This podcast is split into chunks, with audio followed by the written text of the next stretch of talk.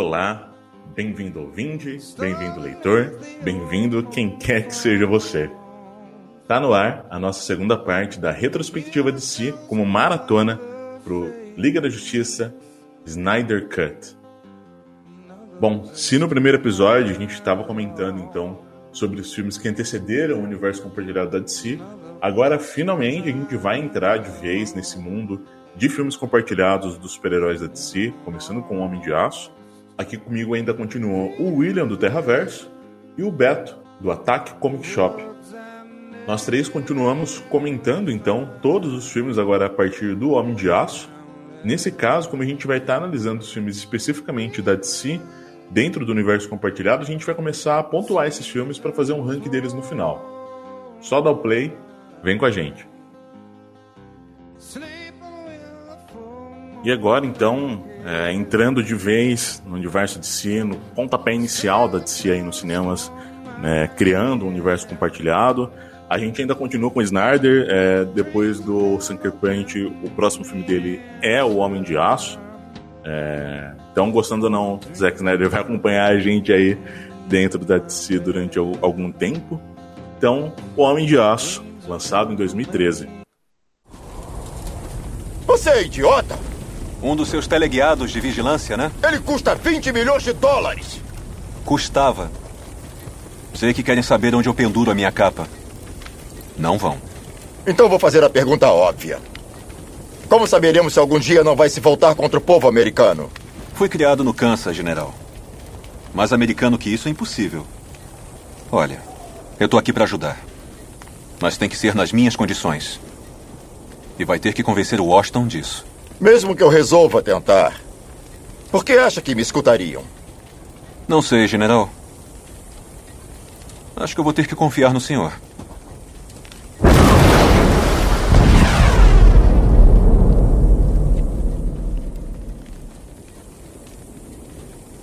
Tá sorrindo por quê, capitão? Nada, senhor. Ele é mesmo de outro planeta. Ah, entra no carro. Uhum, sim, senhor. É, o Homem de Aço ele foi anunciado na Comic Con San Diego de 2012. É, na verdade, já, já havia uma certa especulação de que haveria um recomeço para o Superman nos cinemas, e esse foi o ponto inicial. Então, a gente tem Homem de Aço como um pontapé, a gente conhece novamente a história dele, agora a partir de uma outra perspectiva, uma outra visão do personagem. É, e antes mesmo de comentar o, o, filme especificamente, eu queria saber de vocês em relação à expectativa. Quando houve o um anúncio, se é que vocês acompanharam o anúncio, o que, vocês, que esperavam exatamente desse, desse filme? Olha, eu quando olhei, é... se eu não me engano, a primeira coisa que eu tinha visto foi um pôster ou eu tinha já visto a notícia que ia sair, mas as, as informações estavam bem poucas, né? Então, como eu já tinha vindo daquele daquele sucesso do do super do, do Batman do Nolan, eu pensei que o que eles iriam querer fazer ali era uma versão do Nolan do Superman eu nem me atentei a diretor nem nada, porque eu sabia que o, que o Nolan de algum jeito estava envolvido. Né? Ele realmente estava envolvido na, na, na, produção ali do, do filme. Mas é, eu achei que ia ser o Batman Begins versão Superman. É, eu esperava uma história de origem, né? E eu estava muito empolgado pelo Henry Cavill assumir o manto do Superman. Né? Então eu fiquei com uma expectativa bastante alta. É um filme que eu gosto bastante. Eu acho que muita gente reclama, né? Que, nossa, mas olha só, ele destrói toda a cidade. Mas realmente, né? A gente tá falando de kryptonianos, é uma batalha ali entre kryptonianos. Tanto o Superman quanto o Zod, né? E outra coisa polêmica desse filme é justamente o Superman matar o Zod, né? né? Então, ele é um filme que divide opiniões ainda, né, assim como outros filmes do Snyder mais adiante que a gente vai comentar. Mas a minha expectativa ela estava muito alta e eu fui bastante surpreendido assim com o trabalho. Eu gostei bastante desse filme e ele é um pontapé bem importante assim para o universo cinematográfico da DC, né? A partir dele as coisas começam a se desenvolver e é importante começar justamente pelo Superman, né? Porque nos quadrinhos foi assim, né? Começou na Action Comics e no cinema começa pelo Superman. É, eu acho que foi realmente uma escolha muito acertada o Superman pra dar esse pontapé inicial, até porque a gente vinha da conclusão dos filmes do Batman, então começar pelo Batman não era uma opção, a gente precisava ter esse tempo de descanso pro personagem. Uh, a Warner ainda não tinha, por exemplo, uh, a intenção de trazer a Mulher Maravilha. Acho que o estúdio ainda acreditava que era muito arriscado. Claro, dentro de uma perspectiva de filmes de heroína que a gente teve, como por exemplo Electra, que não, não fez um sucesso bastante relativo. E eu também acho que a expectativa era bastante alta. Eu lembro de ter visto um teaserzinho com uma música uh, até da trilha sonora do Senhor dos Anéis, do Superman só subindo voando, algumas cenas da fazenda.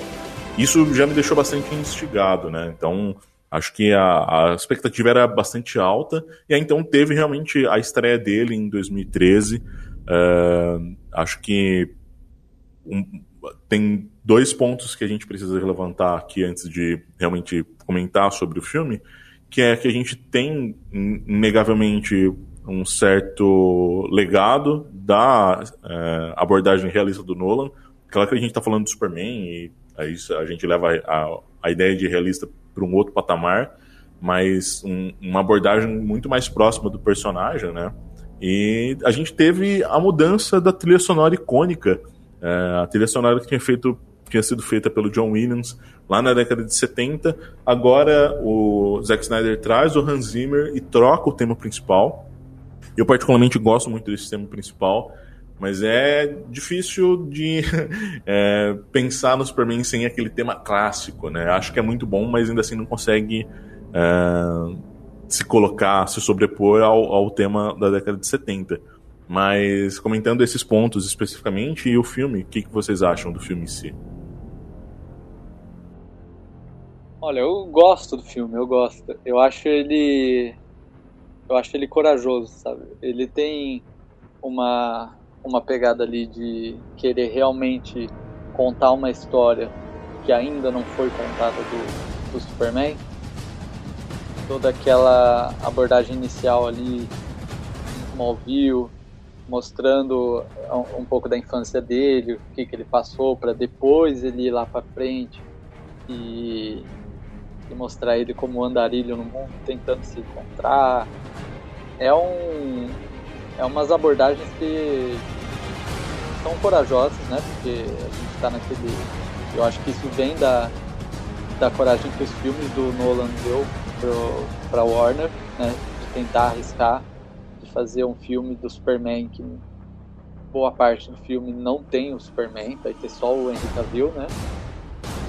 E, e eu não tenho problema nenhum com a destruição, com a morte, com, com algumas coisas que acontecem ali, porque eu acho que você não precisa é, ser fiel às HQs ou a histórias que, que vieram antes, eu acho que você pode ter respeito por elas, né? E, e conseguir fazer uma boa história que seja a história que você quer contar. E assim como nos gibis, é, não existe história definitiva de ninguém. Então você pode contar a sua história, beleza, seu, o seu Superman ele tá mais em dúvida do que o Superman do, do, dos gibis ou dos outros filmes, não tem problema desde que seja um bom filme. Mas é, é aquilo, eu gosto do uniforme do, do Superman, eu acho bacana, o visual geral das coisas ali, da tecnologia kryptoniana, eu acho legal. A, a atuação ali de, do Henry Cavill tem horas que eu não gosto tanto, tem horas que você olha para ele, parece que ele foi o único Superman que você já viu na vida, assim, parece que ele toma o protagonismo ali mesmo. E tem algumas cenas de, de humor fora de tom ali que, que atrapalham um pouco o filme, mas eu gosto bastante desse filme. É, quanto à questão narrativa e criativa, isso não dá para colocar em xeque, né? Se a gente pegar que a DC tem infinitas terras e um selo chamado Elseworlds para contar essas histórias paralelas, eu acho que tudo é válido no universo DC hoje. Né? Então, toda a história deve ser ser tratada como algo novo, independente se está na HQ, se não está, acho que são elementos uh, válidos, são elementos honestos, né? E, e honesto é um, é um adjetivo para dar para esse filme. Para mim, o Homem de Aço é um filme honesto, acho que ele entrega aquilo uh, que se propõe a entregar. Uh, o Henry Cavill, para mim, ele já parte como um Superman acima da média. É, é um personagem que eu queria ver em outros filmes. Né? Até hoje eu, eu, sinto, pô, por que, que esse filme não teve uma sequência, sabe? Eu acho que esse filme seria interessante ver além, né? Um pouco mais desse personagem atuando de forma solo, daqui a pouco enfrentando um Brainiac, enfim. Uh, mas no contexto do filme, assim, para mim ele é bastante importante, assim pela entrega, pelo, pelos elementos do personagem, por ser uma história de origem, né? acho que pega desde lá do, da família de Krypton até a, a, Lois Lane, até ele no planeta diário trabalhando. Enfim, uh, é um início bastante promissor assim para o universo DC a partir do Homem de Aço. É, eu acho que a coisa toda de é, ter essa mudança, né, de tom, por exemplo, que você tem uma violência muito mais presente, é até de certa forma um reflexo do que foi o Superman lá em 2006 com o Brian Singer. A gente não tinha tantas cenas de ação, é um filme que ele leva um pouco mais de tempo para pegar no tranco. E acho que esse Superman, pelo menos como a gente teve uma bilheteria um pouco pífia no Superman de 2006, acho que a, a parte da Warner entendeu que precisava realmente de uma coisa mais enérgica. É, eu gosto da construção do personagem. Acho que ao mesmo tempo que você humaniza ele, você traz um Superman que está sempre em conflito, não sabe se ele veio realmente para salvar a humanidade ou se ele tem que fazer a, a, as coisas ao modo dele, pensando nos conflitos internos dele. Isso é muito interessante. Uh, acho que as pessoas sempre levam muito em consideração quando vão falar de Superman, quando vão falar de um filme novo de Superman, é, e justificam que existe uma dificuldade em, em, trazer o personagem porque ele é super poderoso, acho que o Zack Snyder faz os, o movimento contrário, mas ainda mantendo um certo paradoxo. Ele traz essa coisa de humanizar o personagem, mas nunca tira ele desse pedestal de salvador, nunca tira ele desse pedestal de um ser que está acima da humanidade, né? É, tanto que você tem várias referências messiânicas ali dentro do, do filme, o lance dele sair da nave do Zod da primeira vez com os braços abertos em direção à Terra. Você tem ele na igreja com Jesus Cristo no vitral é, fazendo essa referência. É, é, claro, é aquilo. O Snyder não sabe trabalhar com nuances, então ele vai colocar aquilo literalmente para você observar e fazer a relação. Mas ainda assim, mesmo que ele não tenha esse trato mais sensível na hora de fazer essas referências, eu gosto muito de, de, da forma como ele apresenta o Superman. Superman mais humanizado, em conflito, Superman que não sabe exatamente o que ele tem que fazer, qual é esse papel, ele está tentando buscar esse papel. Uh, a gente tem então o Henry Cavill ali como Superman que é muito bacana, Amy Adams vivendo a Lois Lane, eu também gosto muito dela uh, vivendo a Lois Lane. E aí um elenco de peso, Kevin Costner, Diane Lane, uh, a gente tem o Russell Crowe, Lawrence Fishburne, acho que é um elenco bastante expressivo e, enfim, de forma geral, acho que é um puta de um começo bacana pro, pro universo de si e acho que, como o William falou, é bastante honesto. Você quer falar mais alguma coisa, William?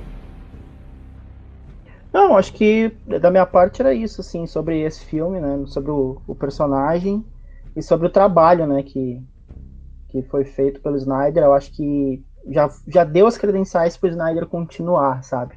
Eu acho que se o estúdio tinha alguma dúvida quanto ao trabalho do diretor, ao projeto dele, acho que o Homem de Aço sanou muitas dúvidas, assim, do qual seria o tom que a DC daria ao cinema, né, ao seu universo de filmes. E até interessante que é um contraponto bastante grande, né, comparado aos filmes da época, né, a Marvel numa grande ascensão de produções, e o Homem de Aço também destoa, né, vai, Batman vs Superman mais adiante vai se destoar mais, né, desse contexto de filmes de super-heróis. Mas naquele momento o Homem de Aço já é algo distante do que já tinha no mercado. Então a gente tem realmente esse, esse, é, essa coisa distoante né, do que já vinha sendo feito. É, mas vamos lá então para notas. É, começando pelo Beto. Qual a sua nota de 0 a 10, Beto, para o Homem de Aço? Olha, eu revisei essa nota, porque era uma nota que eu já tinha dado há muito tempo para o filme. Mas eu revi o filme, revisei a nota, ainda é 7 de 10. 7 de 10. William, qual sua nota? Cara, eu pro Homem de Aço eu dou 8. 8 de 10, assim. Não, perfeito. Uh, bom, eu vou dar uma nota um, 8,5 para o Homem de Aço. Então, no total, o Homem de Aço ficou com uma média de 7.8. Uma boa média, né? Uma boa média para quem está iniciando aí um universo compartilhado. E aí então, depois de Homem de Aço, logo em seguida, ainda em 2013, a gente já teve o anúncio de Batman vs Superman. Houve uma época, uma época anterior, em que as coisas eram perfeitas, realmente perfeitas. Mas as coisas caem, caem na terra. E tudo o que cai fica no chão. Bruce! Bruce, está tudo bem? Bruce, por favor!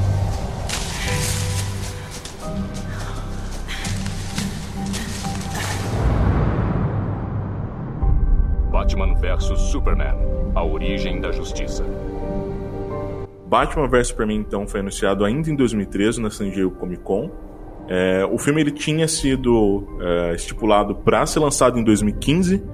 Aí depois, é, de acordo com as necessidades da Warner, o filme foi passado então para 2016.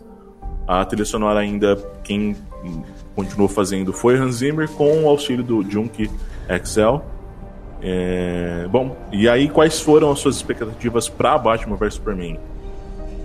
Cara, eu sou suspeito também para falar desse filme. É mais um daqueles filmes que vira e mexe, eu tô assistindo de novo. Porque pra mim, podem falar mal, podem criticar, podem dizer que, pô, tem a frase da marketing, coisas deslocadas. Cara, pra mim é uma obra de arte. Pra mim, Batman vs Superman é uma obra de arte. Pela proposta que o filme se, se propõe a fazer, tão diferente, né? Das questões mercadológicas que já se tinha no cinema naquele período eu tava com uma expectativa muito baixa pra esse filme, eu não tava com uma expectativa tão alta, até por medo, por receio daqui a pouco do que, que poderia vir. Mas é, também a estreia do Ben Affleck né, no papel de Batman, então surpreendeu bastante. Para mim ele faz um Batman muito que bebe muito da fonte dos games, principalmente nas lutas, nas cenas de lutas, né? Uh, o Lex Luthor do Jesse Eisenberg rolou a galera reclamando, ah, mas isso é muito comédia, isso é passa um clima muito divertido, mas na verdade a proposta do Snyder era aquela, né, que seria um, um Lex Luthor que ele iria amadurecer ao decorrer do universo cinematográfico, né? E, cara, para mim é, é, espetacular assim, o filme, o contexto, a fotografia. Uh, eu acho que todas as críticas que eu tenho ao Watchmen, né, da obra anterior do Snyder, né, saltando, né, no caso, Homem de Aço, que, uh, que, destoa um pouco, uh, mas todas as críticas têm ao Watchman de usar a câmera lenta, de usar, sei lá, uh, fotografia tão estourada. o clima noir, eu acho que em Batman vs Superman se encaixa perfeitamente. Eu acho que é um filme que foi feito num molde, de um jeito, numa proposta que, que é espetacular, assim. Não, agora a gente vai falar de coisa boa. Vamos falar de Batman vs Superman. Gente. Olha só, quando esse filme saiu, é, quando saiu o, o, anúncio dele, pelo que eu lembro, foi um negócio de doido, mano. Tá todo mundo muito animado para isso. Tá todo mundo muito esperançoso. Tava pegou muita gente de surpresa, até porque o universo estava começando, né? Então, como que vai funcionar agora Batman vs Superman? Vai nem mostrar um filme do Batman antes.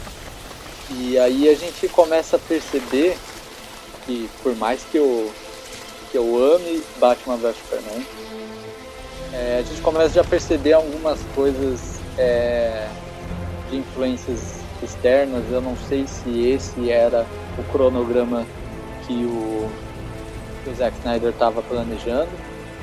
Eu acredito que seja, mas eu acho que muita coisa ali também teve influência de vamos acelerar porque o vizinho ali tá já no seu terceiro filme de, de, de crossover, de, de supergrupo e a gente ainda tá no. Só tem um filme de Superman, sabe? Tanto que depois eles vão fazendo essa acrescentando, vai acrescentando esses filmes individuais de super-heróis mais pra frente, Eles mas primeiro eles fazem esse pequeno Liga Que da Justiça aí linda. que se chama Batman vs Superman. Mas é eu gosto, eu, eu gostei do, das- de acompanhar enquanto saíam notícias, saíam foto, é, saía foto, ó, esse é o Ben Affleck com a roupa de Batman, esse daqui vai ser o Batmóvel do Ben Affleck. Tudo que saía eu tava adorando. Ah, eu acho que eles pecaram um pouco em alguns trailers, né, que foram muito é, mostraram muito, reve- revelou muita coisa, tanto de, de plot quanto de personagens que iam ter, de cenas. Então, eu acho que eu, por finalzinho ali, eles, eles pecaram um pouco na, na propaganda do filme, mas eu gosto muito. Gosto muito de Batman vs Superman. É, falando dessa coisa toda de expectativa, é, o William citou o Ben Affleck com Batman, o Beto também citou Ben Affleck e o, o lance dos trailers. É, eu acho que o Batman vs Superman ele é marcado por polêmicas antes mesmo né, do, do lançamento do filme, antes mesmo do filme chegar nos cinemas. A gente realmente teve alguns anúncios é, que geraram burburinho, burburinho, como o Jesse Eisenberg como o Lex Luthor, o Ben Affleck como Batman, mas acho que o, o maior burburinho foi em torno da Gal Gadot eh, como Mulher Maravilha, né? Que ela era uma atriz que tinha feito pouca coisa, acho que o, o trabalho mais expressivo dela até então tinha sido em, na franquia do Velozes Furiosos, e era uma atriz que estava, de certa forma, começando ali a carreira em Hollywood, não tinha se consagrado tanto. Entregar um papel de peso para ela gerou é, uma certa desconfiança, até da minha parte, o lance do porte físico dela, de vamos dizer. Ah, claro que acho que depois é, isso na tela ganhou uma outra proporção, as pessoas começaram a enxergar de outra forma, mas gerou realmente essa essa, essa expectativa tanto negativa quanto positiva em cima des- desses anúncios, né? E os trailers realmente é, a gente teve pelo menos três ou quatro trailers mais completos, mais compridos, com algumas cenas chaves. É, vocês acham que é, talvez esse lance da expectativa em cima desses, dessas pessoas vivendo os personagens e os próprios trailers contribuiu para as polêmicas antes do filme ou não? Ah, eu acho que no geral sim. Com certeza no geral sim. Eu, como eu disse, eu não criei tanta expectativa pro filme, né? Até porque eu tava com o pé atrás também, justamente de apresentar não, a Gal Gadot como Mulher Maravilha e também um novo Batman. Então, foi por isso que eu não criei tanta expectativa para esse filme. Mas no geral sim, era um filme com uma hype muito alta. E, cara, eu acho que isso prejudicou um pouco o, o, o lançamento do filme também, sabe? Mas aí a gente descobre posteriormente, né, que ele também existe uma versão com meia hora a mais. Então eu acho que aí já entra mais uma mão da indústria dentro do, do, do- da produção, né? Porque aquela meia hora a mais pra mim, pelo menos faz muita diferença no contexto do filme, né? Algumas lacunas elas são preenchidas, alguns pontos da narrativa não acaba deixando dúvida pra quem assiste. E eu realmente eu prefiro assistir a versão de três horas do que a versão do Snyder, né? Quer dizer, as duas versões são do Snyder, né? Mas eu prefiro a versão estendida, né? Que saiu depois. É, eu acho que é, quanto mais informação você dá, mais burburinho vai causar. A gente já viu isso acontecer com vários filmes, e não só com filmes, com várias outras áreas, né? Acho que a mais recente agora que eu posso lembrar é o Cyberpunk. É, era um filme que é um, é um jogo que estava aí mostrando coisas, dando informações há anos.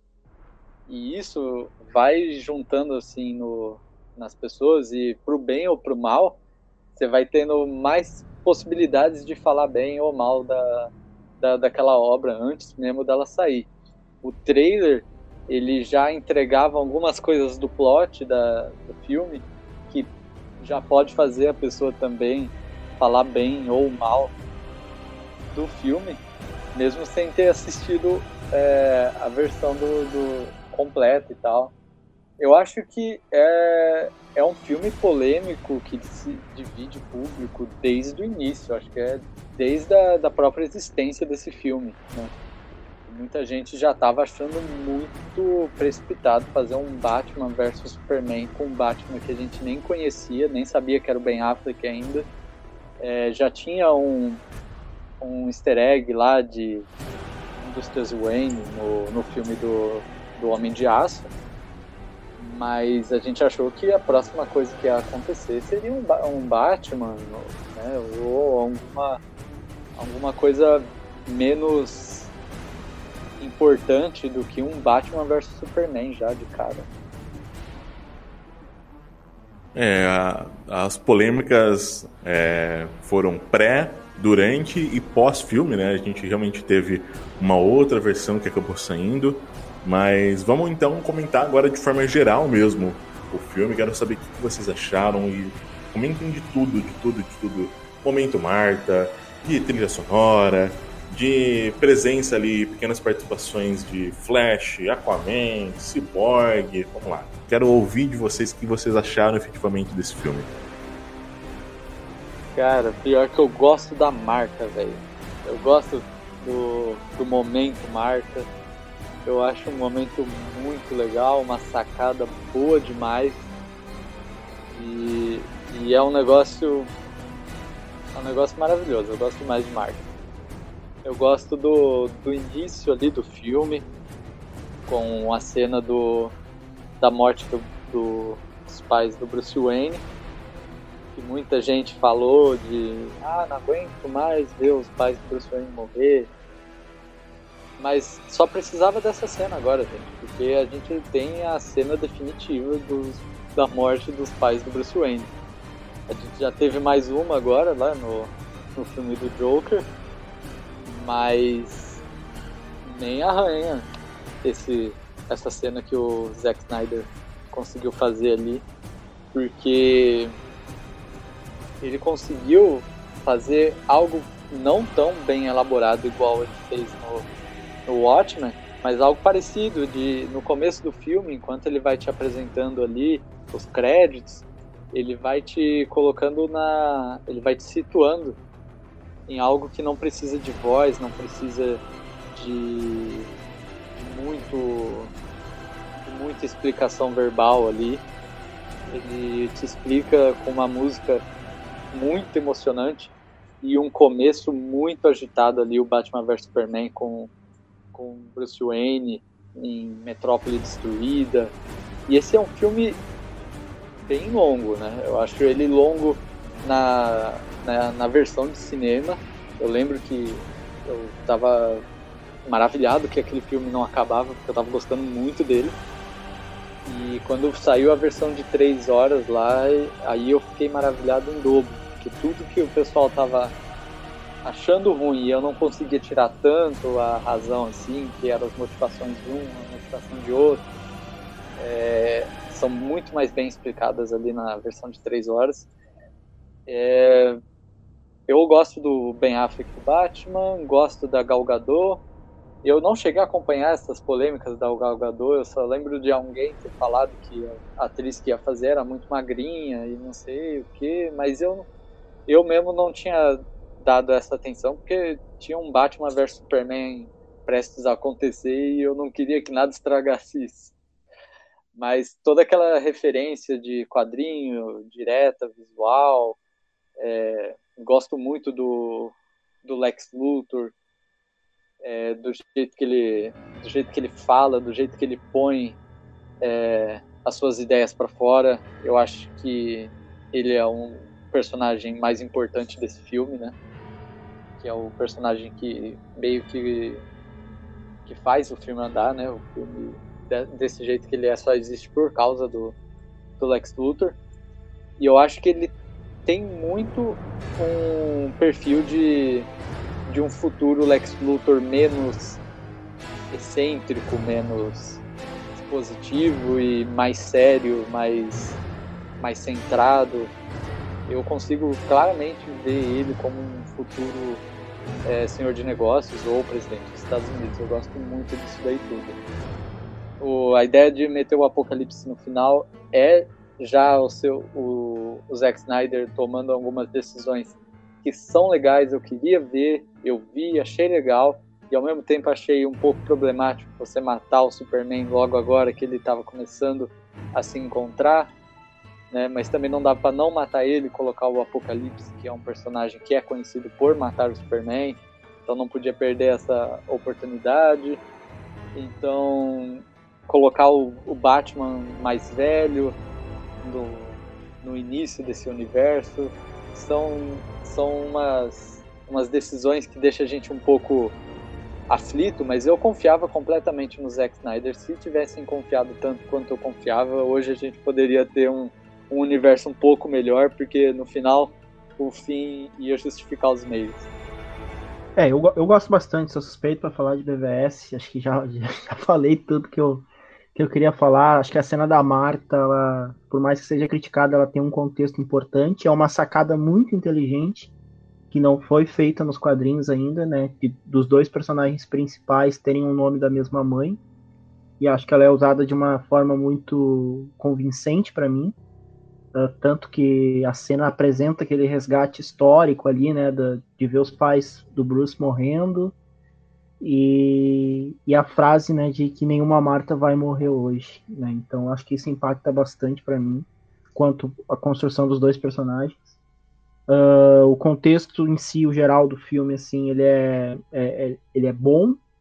Uh, o terceiro ato, para mim, ele é um pouco mais fraco, mas o que salva esse terceiro ato justamente é a Mulher Maravilha. Eu acho que ela em cena acaba se destacando bastante, né? Eu não gosto muito da computação gráfica do Apocalipse. Acho que poderia ser melhor explorado aquele ponto. Uh, mas no contexto geral, assim, é um filme que eu gosto. Eu, eu curto muito, né? As motivações de ambos os personagens para se enfrentar, o quanto o Ex Luthor coloca um contra o outro. Isso fica bem claro da narrativa, é, é possível de entender. Uh, as cenas que aparece Aquaman, Flash, né, os outros personagens da Liga e o Cyborg são mais uma questão de fanservice mesmo, para dizer o que vem por aí, né? Uma Liga da Justiça está se formando, né? E um inimigo maior está por vir. Então, no geral, acho que BVS é um filme que é justamente um, a pedra formadora assim do universo cinematográfico da DC hoje, né? Eu acho que se a gente vai chegar em Liga da Justiça, muito da Liga da Justiça passa por Batman vs Superman, né? Inclusive a cena, né, que Nightmare, a cena do pesadelo que tem em Batman vs Superman, ela vai ser explorada agora em Liga da Justiça, né, que é a versão do Snyder. Então, é, e é um contexto que eu sempre bati na tecla, né? Tipo, pô, eles colocaram aquilo no cinema e não explicaram. Eu acho que tu jogar aquilo para debaixo do tapete é muito cômodo, né? Como um estúdio, como produção, do que não explicar aquela cena, né? O que, que o Flash aparece no sonho, o que, que o Batman tá vestido com aquela roupa no deserto, o símbolo do Darkseid.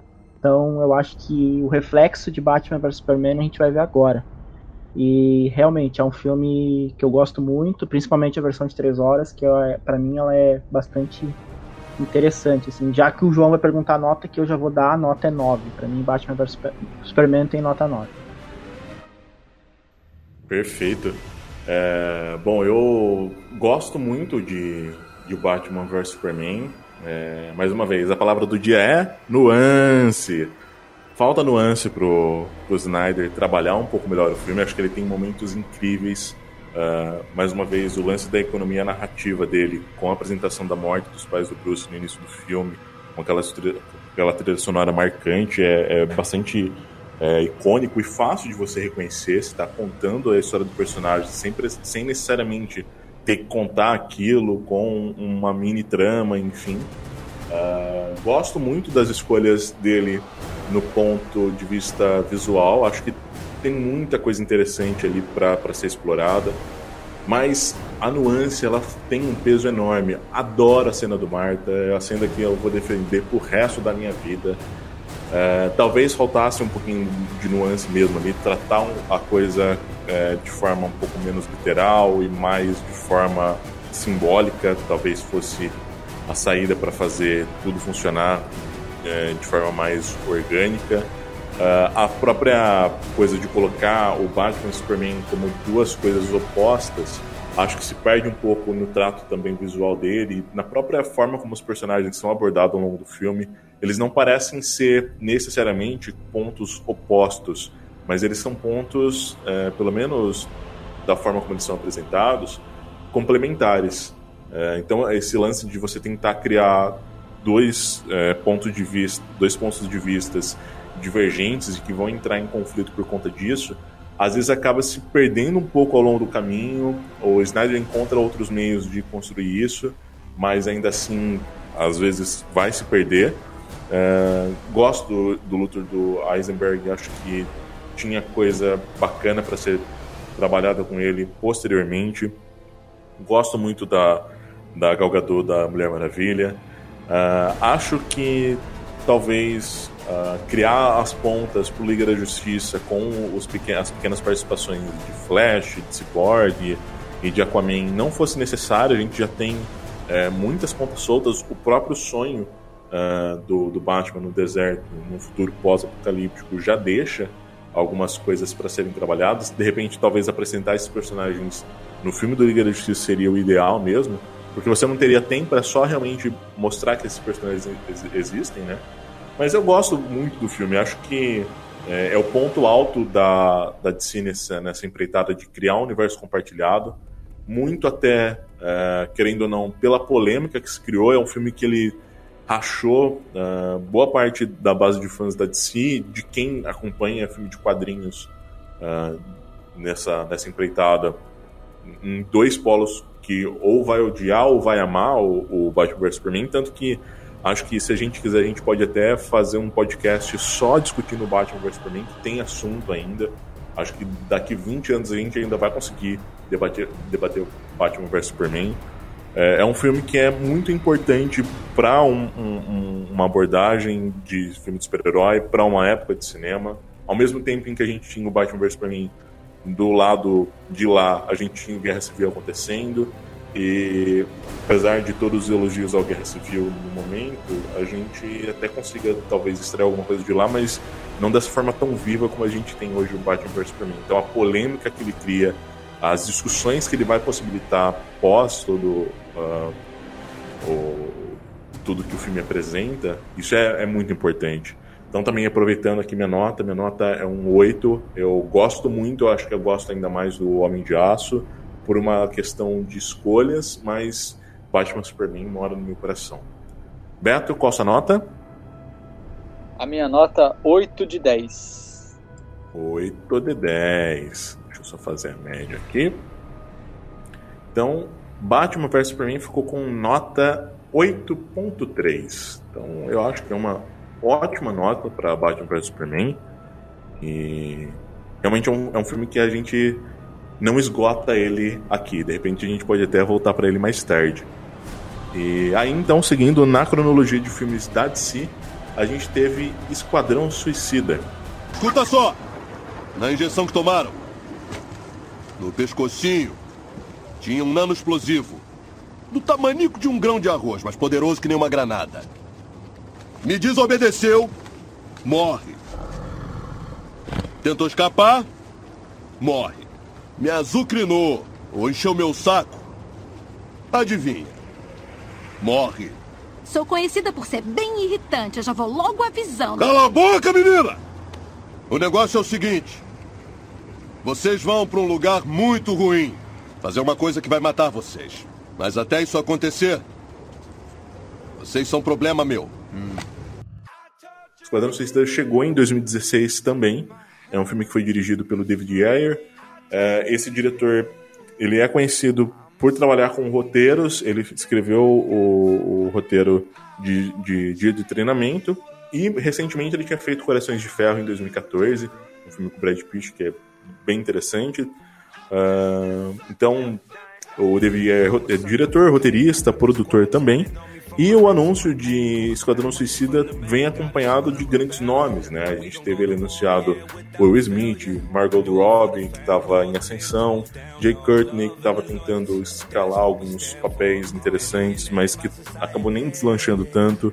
A gente tem a Viola Davis, Joel Kinnaman, que tinha feito Robocop, Cara Delevingne e acho que talvez o nome mais importante, por uma questão de já ter ganhado alguns prêmios, seria o Jared Leto vivendo Coringa.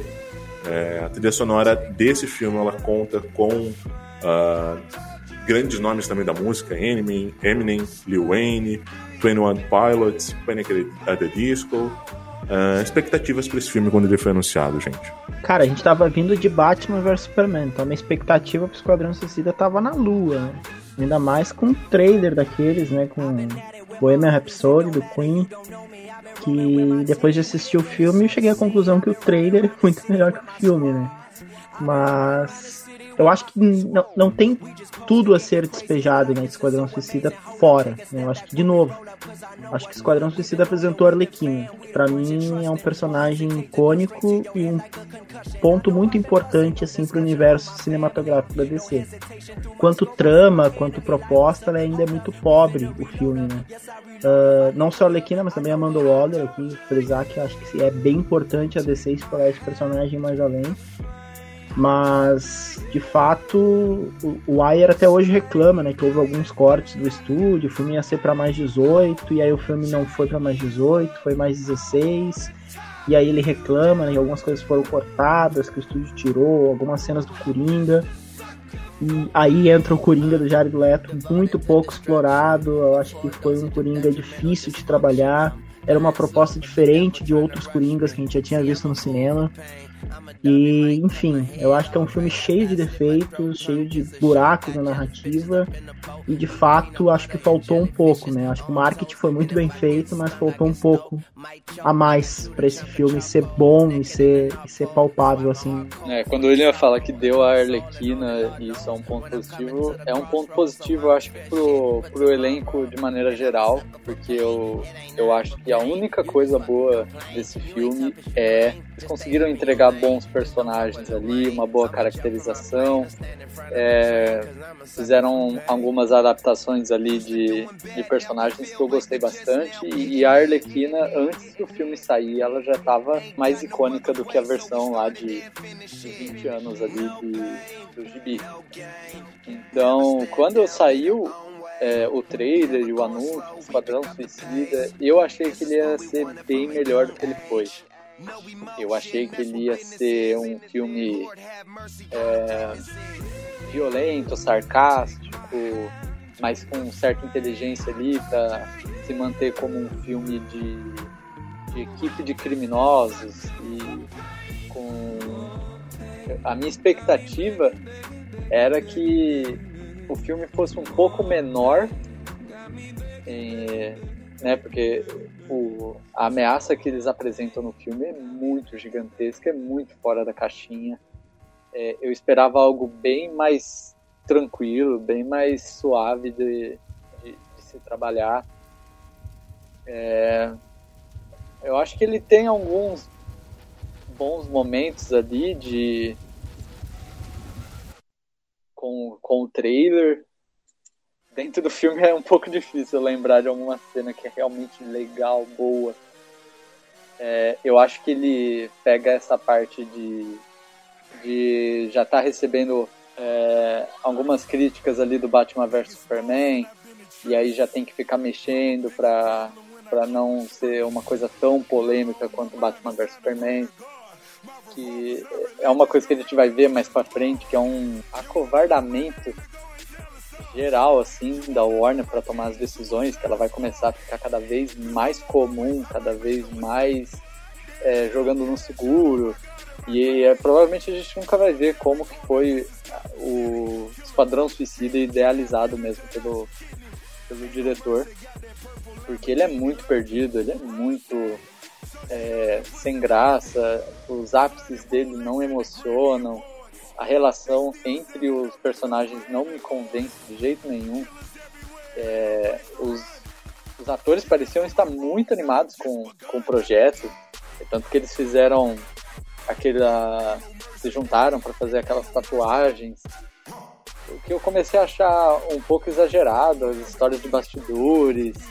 É, se vocês forem parar pra pensar, se eu não me engano, acho que o ator que fez Slipknot, ele fez uma tatuagem no corpo dele. Ele é um personagem que aparece por pouquíssimo tempo e o próprio grupo é, arma contra ele para ele morrer.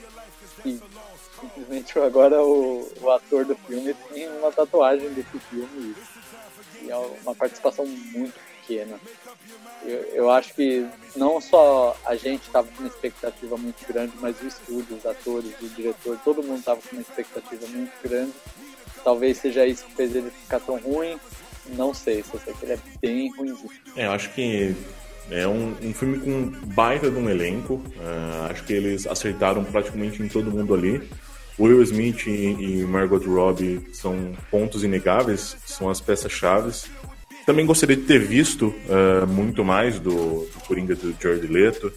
Acho que o filme ele tenta ser é, cool demais, tenta ser engraçadinho demais e isso migra também para a própria montagem e edição do filme, o que deixa o filme muito confuso e com muita cara de um videoclipe de duas horas. Mas é, realmente é um, é um filme meio problemático. Eu acho que falar mal de Esquadrão Suicida é meio que chutar cachorro morto, né? Acho que esse filme já levou todas as pedradas possíveis e mais umas 30 de graça. É, não é um filme que seja horrível, que é horroroso com horrível, mas acho que de repente é o sinal de que realmente os, os, a Warner não estava tão interessada assim em deixar os seus diretores mostrarem uma visão uh, mais autoral para aqueles personagens, né? Eles estavam migrando realmente numa questão mais mercadológica, viu que estava funcionando no vizinho e vamos tentar replicar aqui. É, acho que de repente uh, a expectativa criada pós Batman vs Superman tenha também influenciado para que a recepção do filme não fosse tão boa, mas até revendo o filme, eu vi ele mais uma vez, pelo menos, não, não, não desce. Acho que tem muita coisa errada ali, muita coisa que não funciona. E aí, aproveitando agora, então, já vou dar minha nota aqui para Esquadrão Suicida. Minha nota é 4 de 10. Uh, ah, Will, qual a sua nota? Minha nota é 6. Beto? Vixe Maria, minha nota é 3 de 10. 3 de 10. 3 de 10. Acho que esse realmente é o primeiro ponto baixo da, da DC nos cinemas, né? Então, só fazendo aqui a média mais uma vez. É, o filme ele finaliza aqui com uma nota de 4.3. Então, o primeiro escorregão da DC nessa empreitada de criar um universo compartilhado nos cinemas, né?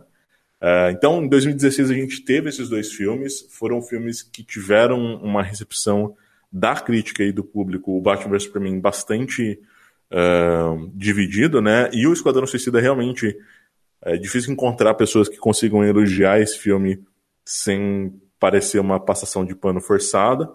Mas em 2017 a gente tinha uma esperança de que as coisas pudessem melhorar, uma esperança de que as coisas pudessem mudar. A gente teve então Mulher Maravilha. Eu já quis salvar o mundo. Acabar com a guerra e levar paz à humanidade. Mas hoje eu vejo que a escuridão existe em meio à luz. Entendi que dentro de cada pessoa Ambas podem existir. Cada um tem que fazer a sua escolha. É algo que nenhum herói pode mudar. E agora eu sei que só o amor pode salvar o mundo. Mulher Maravilha foi lançado então em 2017. A diretora é a Pat Jenkins. É uma diretora que vinha de um filme lançado há muito tempo e desde então não tinha feito nada muito expressivo. Ela lançou Monster Desejo Assassino em 2013, filme que conseguiu dar para Charlize Theron o Oscar de melhor atriz.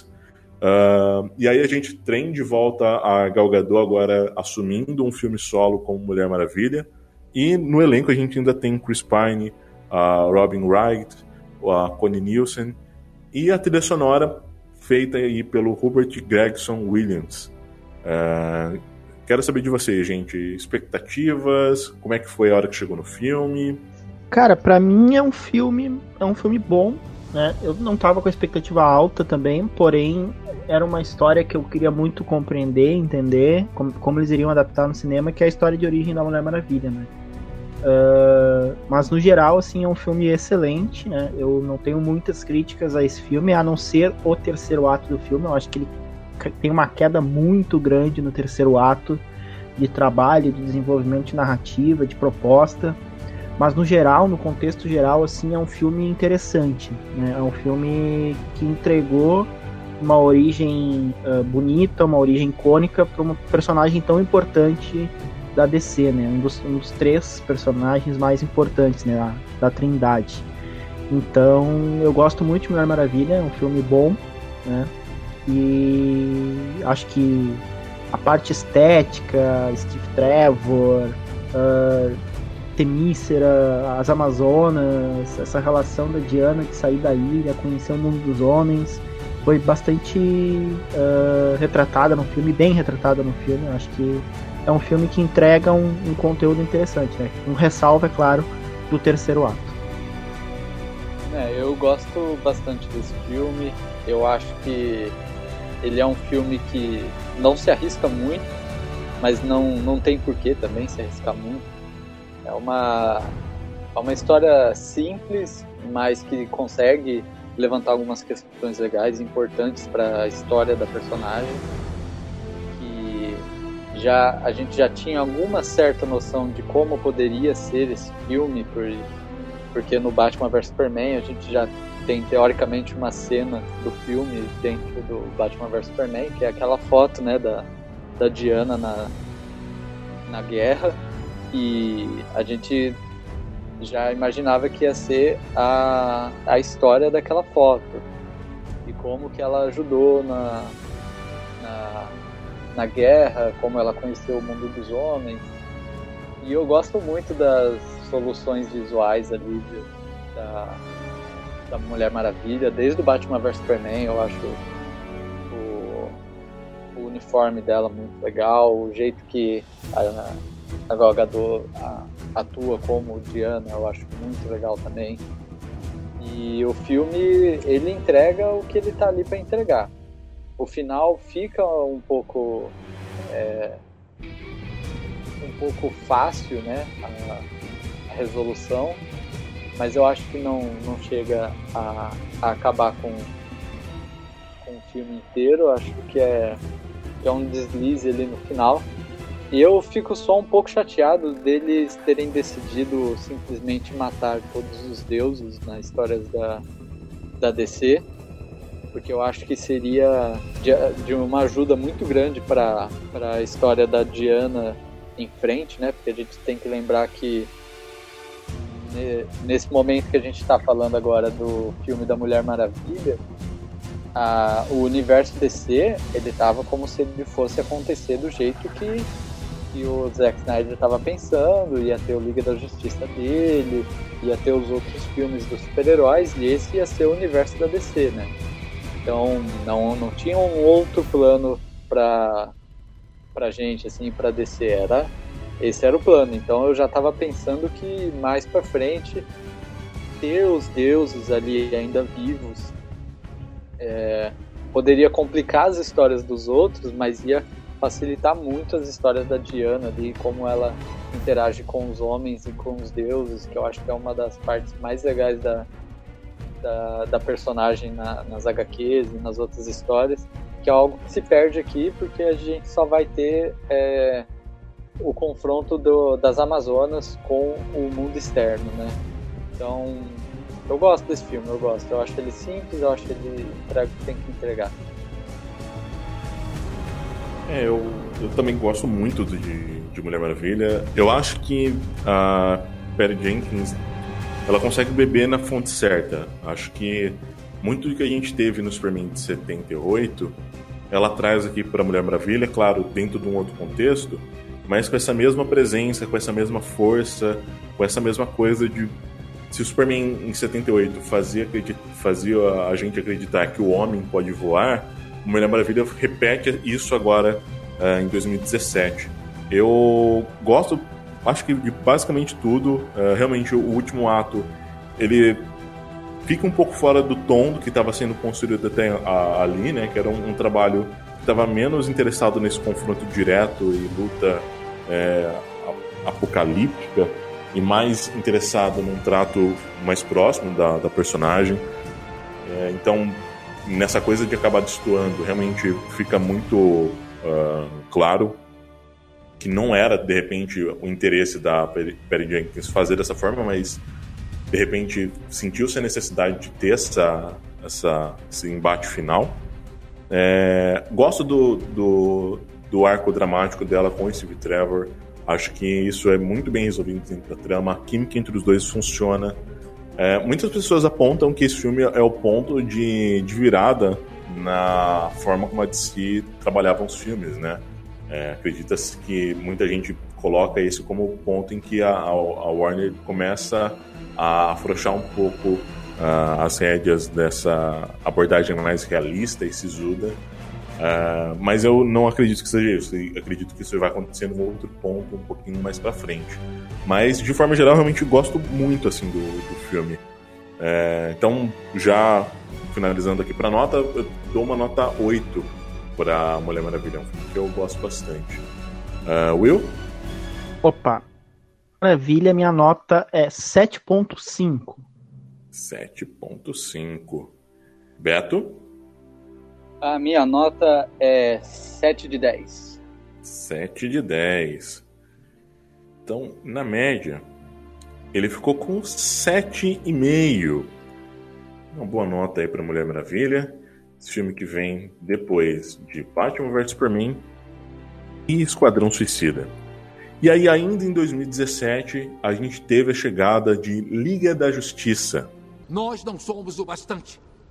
Falta alguma coisa a cada um de nós. E eu garanto que o Lobo da Steppe não está por aí falando de ética. O que ele quer é destruir o mundo.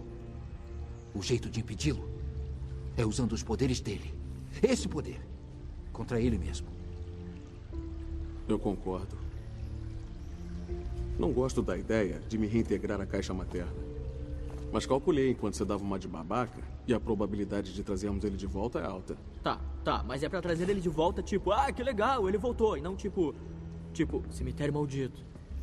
Aí ferrou. Quem morre perde alguma coisa. Até o Superman. Talvez não a mente. Talvez a alma. Já tem um plano B para esse caso. Se ele acordar e der de cara com você, vai precisar.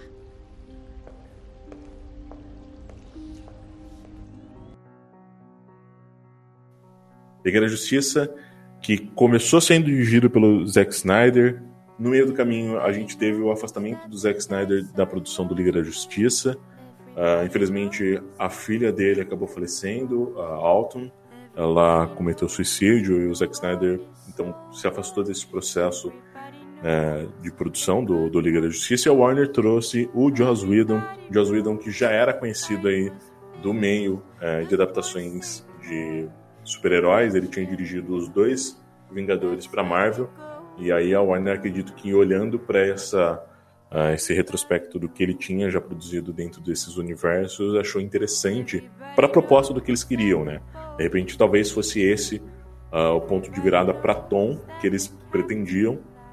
E então chegou em 2017 o, o uh, Liga da Justiça, a gente teve então realmente a estreia efetivamente do Ezra Miller como o Flash, Jason Momoa como o Aquaman, Ray Fisher como o Cyborg, e aí a gente teve as participações ainda da Amber Heard como Mera J e o J.K. Simons como o Gordon.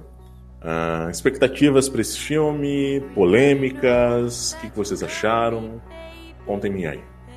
Olha, esse filme é triste a gente pensar na história dele, porque a, a minha expectativa com ele, ela foi grande durante pouquíssimo tempo.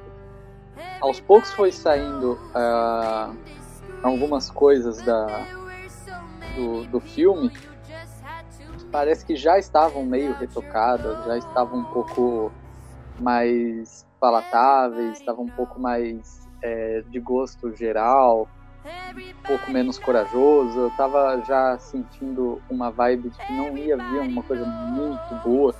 E eu já tava ficando triste, cara, porque se você for parar pra ver, é... são os heróis principais da DC. Que são heróis que a, a Warner ela teve é, em mãos durante muito tempo e e com muitas lendas de filmes que poderiam acontecer e não aconteceram. agora ia acontecer a Liga da Justiça. Só que a gente tinha um problema que a gente tinha um Superman morto, né? Um Batman velho e a gente tinha ainda algumas inseguranças com o, o jeito que eles iam demonstrar o Aquaman com, embaixo da água e, e eles foram lançando várias coisinhas assim do Batman vs Superman aquele é, Unon 7, né? Que aí o pessoal começou a ficar, nossa, Unon 7, não sei o que. A gente não sabia quem seriam os totalmente, é, numa época assim, a gente não sabia quem seriam a Liga da Justiça no total. Tinha a chance de ter um Lanterna Verde, isso daí era a parte mais animadora para mim do, do filme. Eu ficava, meu Deus, pode ter o Lanterna Verde, eles têm esse personagem na manga, eles podem usar, só que eles têm muito medo de usar por causa de 2011 ali. Então, eu estava muito apreensivo, eu já não estava tão feliz com as coisas que estavam acontecendo, porque por mais que eu goste do filme da Mulher Maravilha, ainda era um flashback, era um olhar para trás, né? A gente estava tendo que olhar para frente, e para frente não estava muito promissor mas é, era tudo por conta da, do marketing que já estava rolando pesado do filme, é, música de cover de Beatles e, e, um clima às vezes não tão não tão é, revelador ali nas partes que eu queria que fosse. Eu queria saber se eles iam mexer com universos paralelos ou não mas naquela época eu já estava vendo a recepção dos filmes da DC, já estava com medo deles se acovardarem ainda mais. E quando chamaram o Joss Whedon para terminar o filme, eu estava começando a achar até um pouco vergonhoso da DC, da Marvel, se, se sujeitar tanto a, aos caprichos do público que, que o público acha que sabe o que quer, mas normalmente a gente quer coisas que a gente não, a gente não tem capacidade para criar. Então, se você mostrar uma coisa boa pra gente, a gente vai gostar. Sabe? E se for uma coisa que divide público, ainda assim é uma coisa relevante porque é uma coisa que tem alma, né?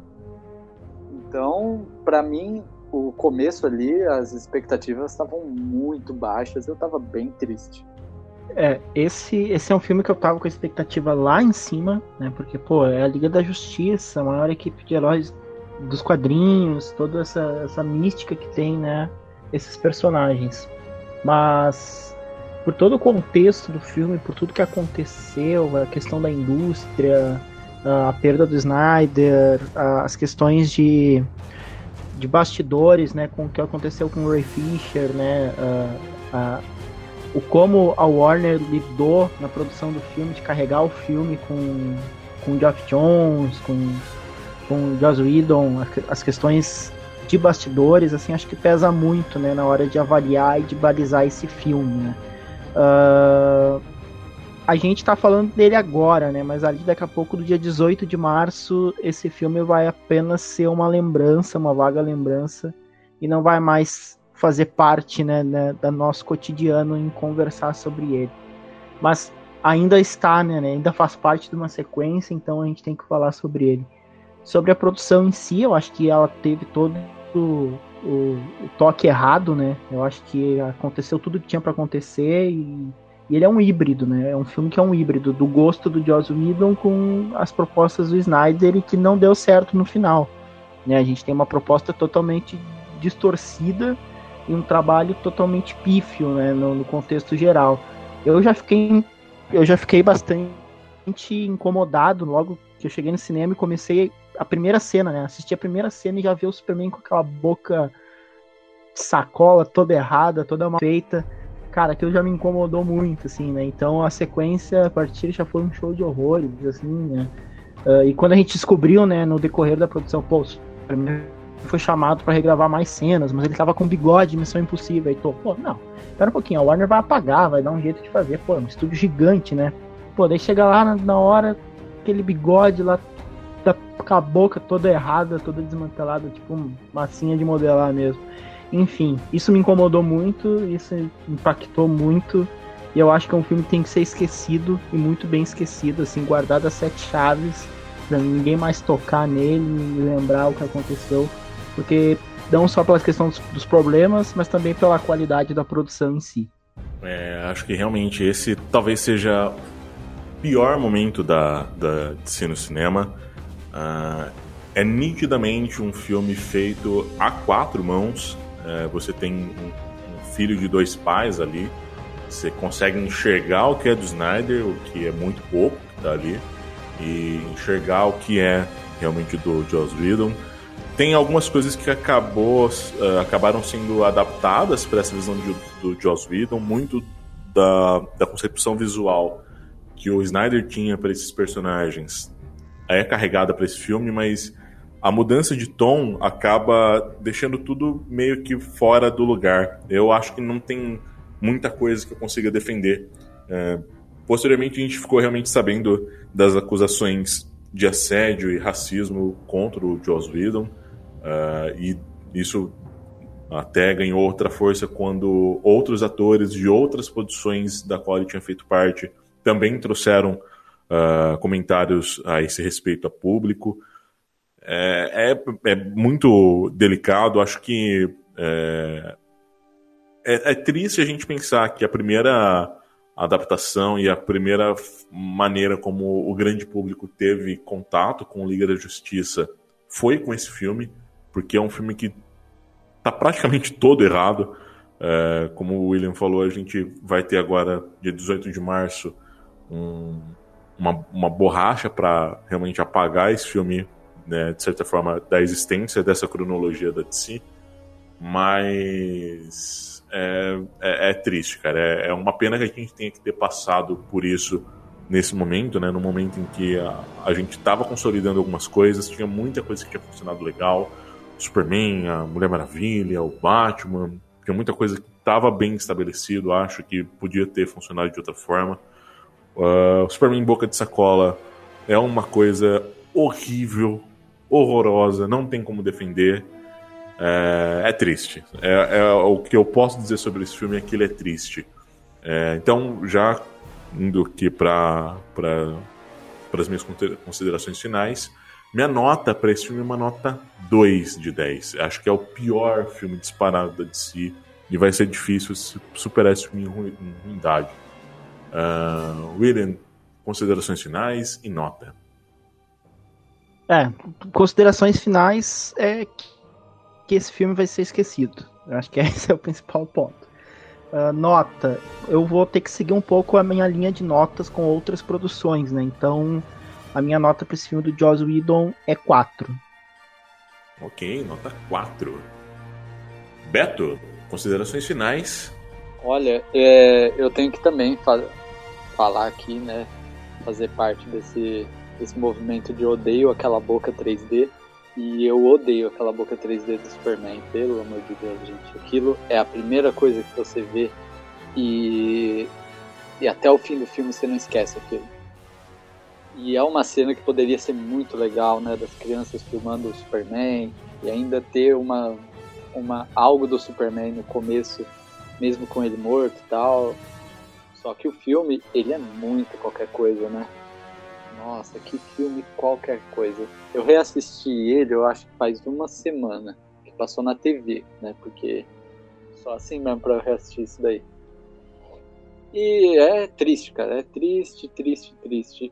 E para mim ali de Zack Snyder tem pouquíssimo, quase nada. Eu acho que o que fizeram ali é um, é um desrespeito covarde ali com, com o trabalho do, do Zack Snyder.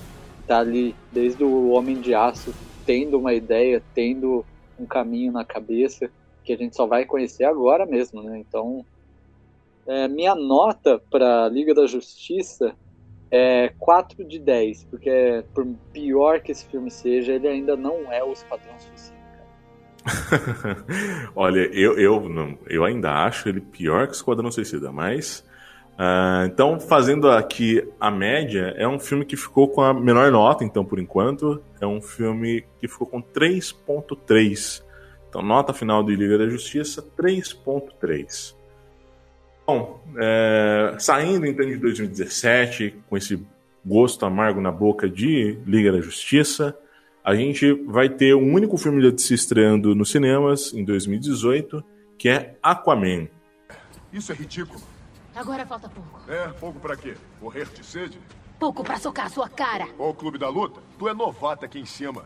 Mas olha em volta. Estamos perdidos. Tá vendo aquilo lá? O que é aquilo? Nada. Esse lugar é um deserto. Quem chama esse deserto de casa é você. Aqui não é minha casa. A superfície não é toda desse jeito. Ah, não, claro que não. Vocês também têm aquelas cidades nojentas que jogam os esgotos no nosso oceano, além de montanhas inteiras de lixo. Tá, e também tem as grandes fábricas que só cospem sujeira e derretem as Tá calotas bom, tá polares. legal, eu entendi, é verdade. Nós temos os idiotas no poder. Mas aqui também tem coisas boas, tá? Tem florestas, montanhas enormes e lagos bonitos. Você ia curtir, são tipo os bebês oceanos. Tá querendo me provocar? Só acho que não se pode julgar um lugar antes de ver. Você julgou a Atlântida por muito menos. Não, não, não, não, não. não. Dá pra parar com isso? Não. Esse teu GPS é Atlante, idiota, te mandou pular de um avião no meio do deserto e agora estamos perdidos. Se você é o próximo rei, a coisa tá feia. Aquaman foi dirigido pelo James Wan. James Wan, que é diretor, produtor, roteirista, ficou conhecido, ganhou notoriedade por conta da franquia dos Jogos Mortais, que foi criada por ele, e depois pela franquia Invocação do Mal, que também é da Warner. Então é alguém já da casa, né, com uma visão muito uh, bem estabelecida uh, para as abordagens que ele tem. Então a Warner faz esse convite para ele dirigir Aquaman. E, bom, a gente tem então no elenco de, de Aquaman o Jason Momoa voltando, vivendo o personagem, Amber Heard vivendo a Mera novamente, a gente tem Nicole Kidman, Willem Dafoe, Dolph Lundgren, Patrick, Wilson e a trilha sonora aqui também é feita pelo Robert Gregson, do, uh, que fez o Mulher Maravilha em 2017. Uh, queria saber de vocês agora expectativas, como é que foi a, a experiência com o filme. Aquaman é um dos meus filmes favoritos, assim, do universo cinematográfico. Uh, tava com uma expectativa média, assim, de média para alta, porque teria todo, ele teve um ano de pós-produção, então teve um período muito extenso, assim, para terminar os efeitos especiais do filme, né? E nesse ponto, eu acho que o filme entrega muito bem, né? A gente vê Atlantis, a gente vê o, o contexto, o cenário, e é um filme que eu gosto muito, assim. Acho que Aquaman foi um filme muito bem produzido como história de origem também do herói. E o Jason Momoa, incrível no papel. Acho que caiu como uma luva ele nesse ponto de Aquaman. Até porque sempre tem né, esse reflexo do Aquaman dos desenhos, aquele, aquela coisa mais colorida, andando no, no cavalo marinho, essas coisas que já eram vistas do herói. Né? E eu acho que o Jason Momoa desmistifica esses elementos do Aquaman, que era motivo de piada, e apresenta uma versão do personagem bastante interessante, assim, né? E que se encaixa, né, com o universo cinematográfico que a DC estava apresentando uh, para os fãs naquele momento. Eu tava com a expectativa desse filme é, bem morna, bem não esperando muito. Eu já tava naquele pós-traumático ali de, de tudo dando errado nos filmes da DC e eu queria muito que tudo desse certo e, e aí a, aonde você tem que se agarrar é num filme do Aquaman, sabe? Eu não tava muito animado com isso. Mas quando, bom, saiu os trailers do filme, eu ainda não me animei.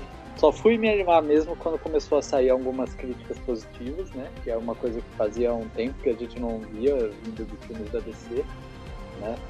Então, eu dei a chance ali, assisti o filme e ele é um filme bem competente, né? Ele ele entrega é, algumas coisas que a que a Mulher Maravilha ali já tinha estabelecido no, no filme dela, assim, de ser um filme alheio a, a problemas externos, né? A, o Aquaman também resolve um problema muito grande e não tem interferência externa de, de outros heróis do universo que eles criam. O que é bom, senão ia sobrecarregar o filme e ia criar outras possibilidades de, de fazer alguma coisa errada. Eu acho que eles acharam um meio é, saudável ali de fazer filmes, mas ainda assim o Aquaman não é um personagem que eu gosto tanto, que eu, que eu acho que dá para criar umas histórias muito legais, muito boas, sobre ele. Então, para mim é um filme legal. Gosto, assisto assim sempre que dá. Mas também não acho nada muito grandioso assim. Eu acho que o James Wan ele sabe trabalhar muito bem com com, com a tecnologia para criar criaturas e, e essas coisas.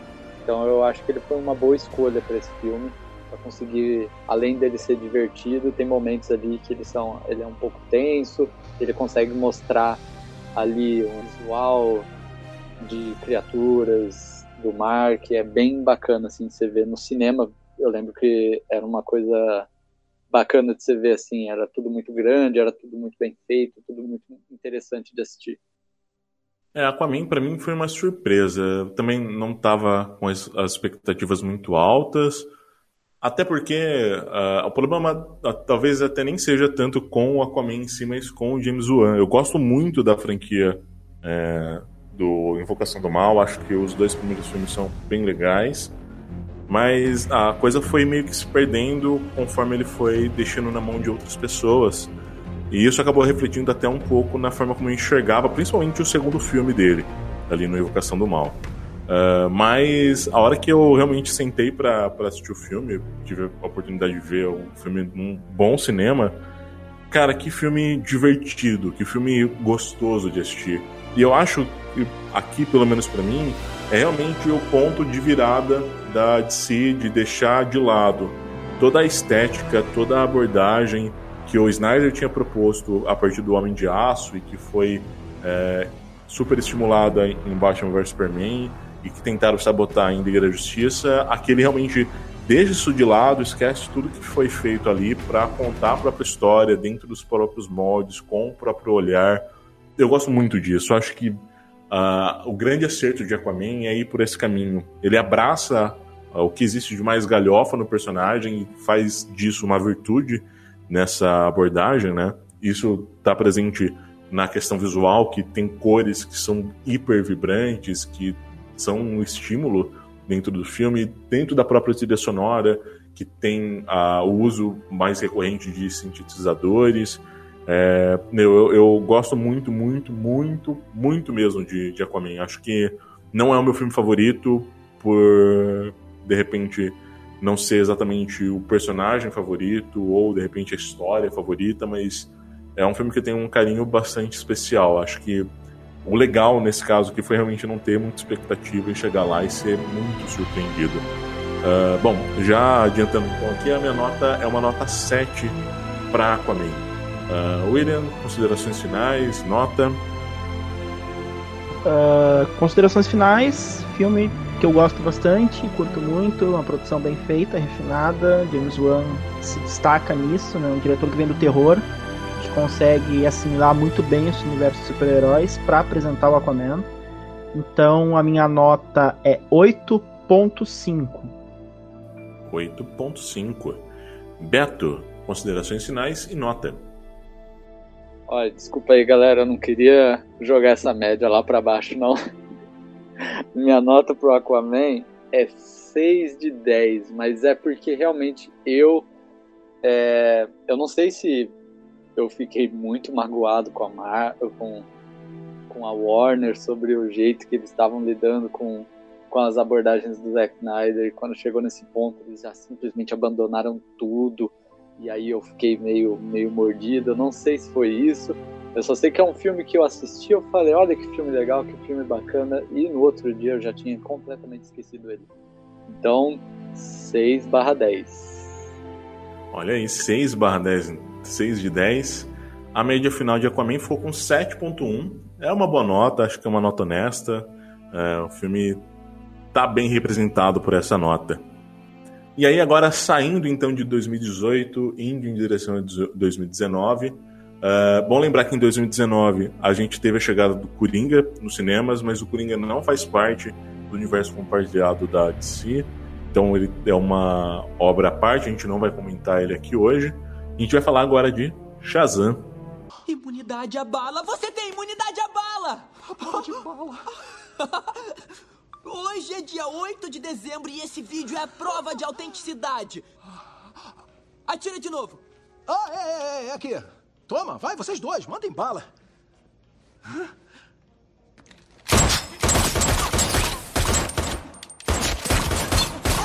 Peraí, peraí. A gente ainda não sabe se o traje é a prova de bala ou se é você. Atira na cara dele. Atira na minha cara. Na cara?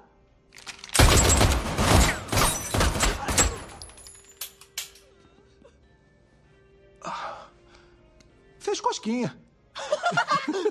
Dançaram.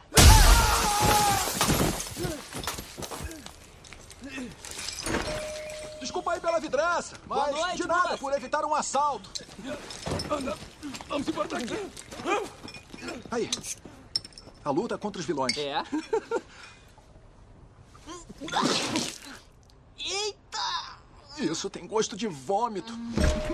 Shazam chegou então em 2019, dirigido pelo David Sandberg, outro diretor que também vem ali do horror. Ele tinha dirigido Quando as Luzes Se Apagam em 2016, um filme bastante inventivo ah, a partir do, do ponto de vista técnico. Acho que ele utiliza alguns elementos para fazer o horror funcionar que é, é bem interessante. E é curioso ver ele aqui trabalhando então com um personagem com uma veia mais cômica. Aí aqui a gente tem no elenco o Zachary Levi como o Shazam. Ah, então ele vive o herói Shazam. O Asher Angel, que vive o Billy. O Jack Dylan Grace, que vive o amigo do Billy. Ah, Mark Strong, marcando presença mais uma vez na, na DC. Adam Brody. É, a trilha sonora é feita pelo Benjamin Wallfish. É, gente, quais foram as expectativas para Shazam? Como é que foi chegar e assistir esse filme no cinema? Olha, Shazam. Shazam, a, a minha expectativa, ela não estava tão grande, mas eu tava com um pouco de curiosidade, assim, eu tava numa, num momento assim de eu acho que esse filme não vai ser grande coisa, mas a gente tá vendo aqui um personagem que tem muitas semelhanças com o Superman, só que ele, ele é desprovido daquele peso todo que o Superman tem de ser o personagem mais forte do universo, de ter uma história muito traumática, e de ter todo um peso em cima dele. O, o Shazam, ele é um pouco mais leve. Eu, eu achei que a gente ia poder ter algumas soluções ali de problemas é, que a gente teve com o Superman no Liga da Justiça, né? E realmente parece que a, a DC no cinema ainda não sabe como lidar com personagens que voam, sabe? Eu acho que tem tem tanto potencial ali para é, para cenas legais de voo, cenas de luta envolvendo os poderes. Eu achei que o Shazam podia ser um momento onde eles poderiam treinar muitas coisas, ver o que estava dando certo, o que, que poderia dar certo. E é um filme é um filme de comédia, né? Ele tira até um pouco de sarro da, das, da própria franquia do, da DC no, no cinema ele eu acho que ele ele é o primeiro filme aí dessa lista que que se entregou mesmo eu acho que a eu acho que com o tempo eles foram se entregando para para um grande público para uma coisa mais leve uma coisa mais sessão da tarde e aí chega ali no Aquaman já é um negócio mais leve já é uma coisa gostosa de assistir e aí chega no Shazam eles levam isso ao extremo ali, né? Tem muita piada, tem muitas que funcionam, várias que também para mim não funcionaram, mas acho que pode funcionar para várias pessoas. E eu acho que ele tem alguns problemas, é, para mim, eu não lembro se eu vi muita gente falando sobre isso, mas é, eu acho que as personalidades dos dois, é, das duas versões ali do Shazam, né? Ele criança, ele e ele transformado adulto, eu acho que eles têm algumas diferenças ali de, de, personalidade que às vezes me tiram um pouco da ideia de que é a mesma pessoa só transformada.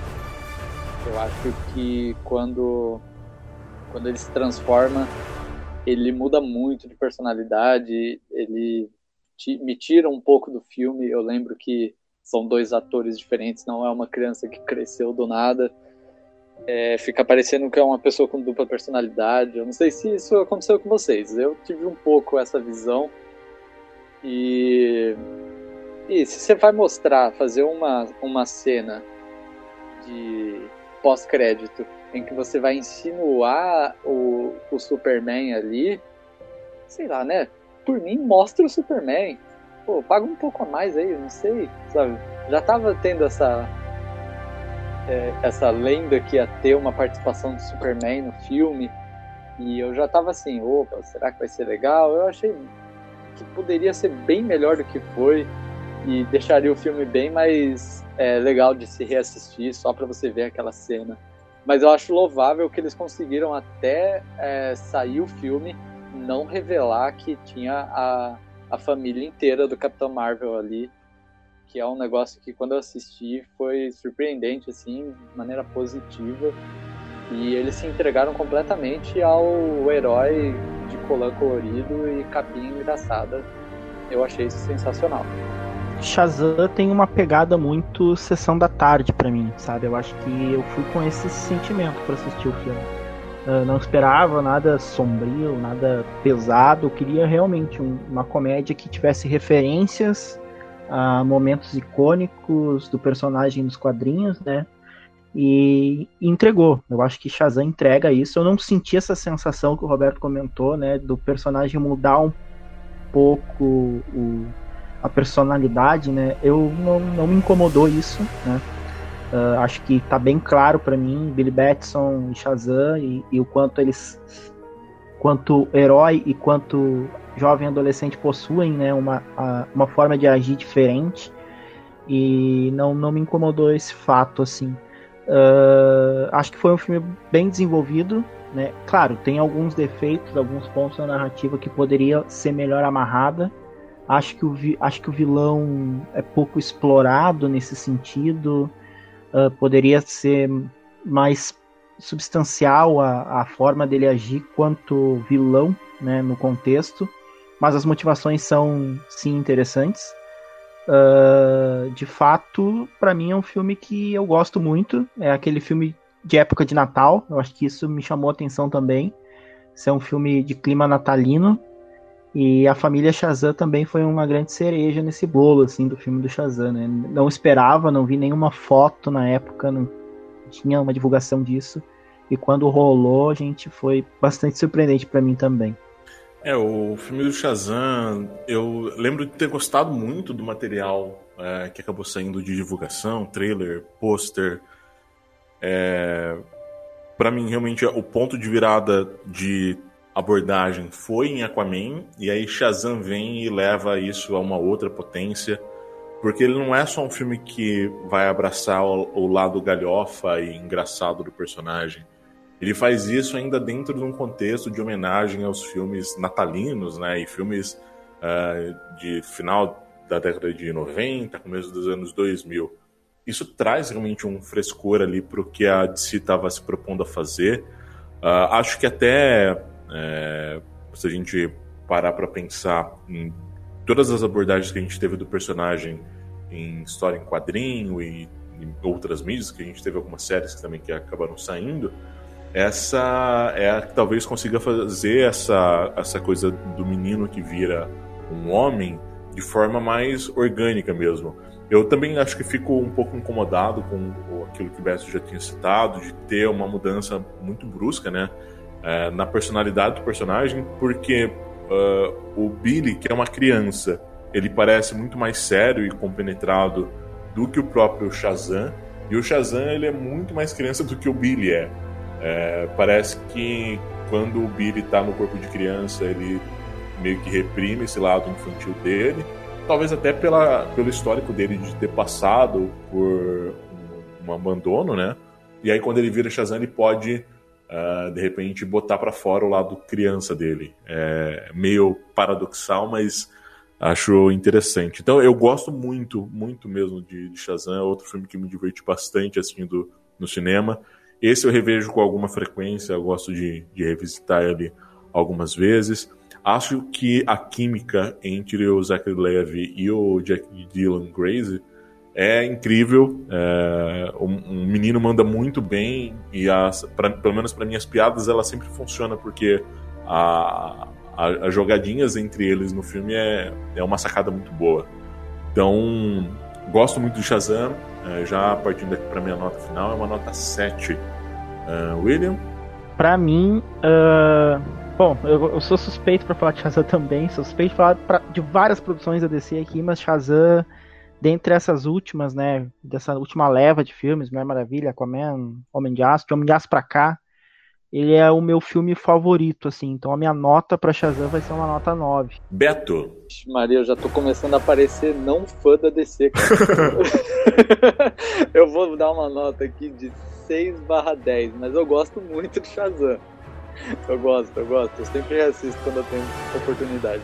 Principalmente para ver aquele, aquela cena de meio corpo do Superman, eu acho. Eu achei Não. sensacional. a, minha, a minha imaginação completa. Não, tá certo. Então, olha, nota final de Shazam é um 7.3. Acho que é uma boa nota, mais uma vez, uma nota muito honesta pro filme. Eu gosto bastante dele e vale sempre a pena revisitar. E aí, agora saindo de Shazam e indo em direção a 2020 a gente tem Aves de Rapina, Arlequina e sua emancipação fantabulosa. Todo mundo conhece o ditado: por trás de todo homem de sucesso há sempre uma mulher fodona. E essa era eu. Eu era o cérebro por trás dos maiores feitos do Coringa. Apesar dele não deixar ninguém saber disso. Pudinzinho. Mas tudo que é bom dura pouco. E aí? A gente terminou. Eu aceitei numa boa, mas o Coringa ficou super para baixo com a separação. É um filme dirigido pela Cat Yan. A Cat Yan ela vem de é, um histórico de filmes mais ligado ao cinema índio. Ela tem o Dead Pigs de 2018, que é muito bom. E depois do sucesso de Margot Robbie como mulher, como Arlequina em Esquadrão Suicida, um filme solo dela, solo entre aspas, né? Ela vem acompanhada aí de Caçadora, René Montoya, de Canário Negro. Então a gente tem ainda, além da Mar Margot Robbie no, no elenco, Mary, Winstead, Mary Elizabeth Winstead, é, Juni Smollett, Ian McGregor vivendo Máscara Negra, a Rose Pérez, L.J. Basco, a trilha sonora, mais uma vez, conta com, com pessoas de peso aí da indústria musical, dando uma ênfase bastante grande para as mulheres, né? Então, é, grandes artistas pop, inclusive a Doja Cat. Uh, para vocês, como é que foi, gente? Expectativa? Como é que chegou uh, para assistir o filme? Olha, esse filme, eu tenho uma história não tão legal com ele, porque uma das minhas personagens favoritas da, da DC é a Arlequina, né? Ela surgiu ali na, na série animada do Batman e, e lá ela é sensacional, né? No, no que ela se propõe ali, no, no entretenimento infanto-juvenil ali, é bem legal. Mais pra frente, eu acho é, que é uma personagem muito bacana de se acompanhar só que, tanto quanto no, nos quadrinhos, eu não acho que ela tem muito destaque é, de maneira solo. E muitas histórias dela eu acabo comprando, acabo colecionando, mas é eu gosto muito da personagem, da concepção da personagem e da interação dela com o Batman e com o universo do Batman.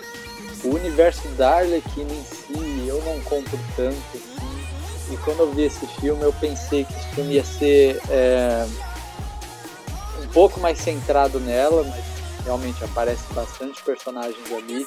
Também são outros personagens que eu gosto bastante, porque meu personagem favorito da DC é o Batman, e ali a gente vê vários personagens ali do, do universo Batman, né?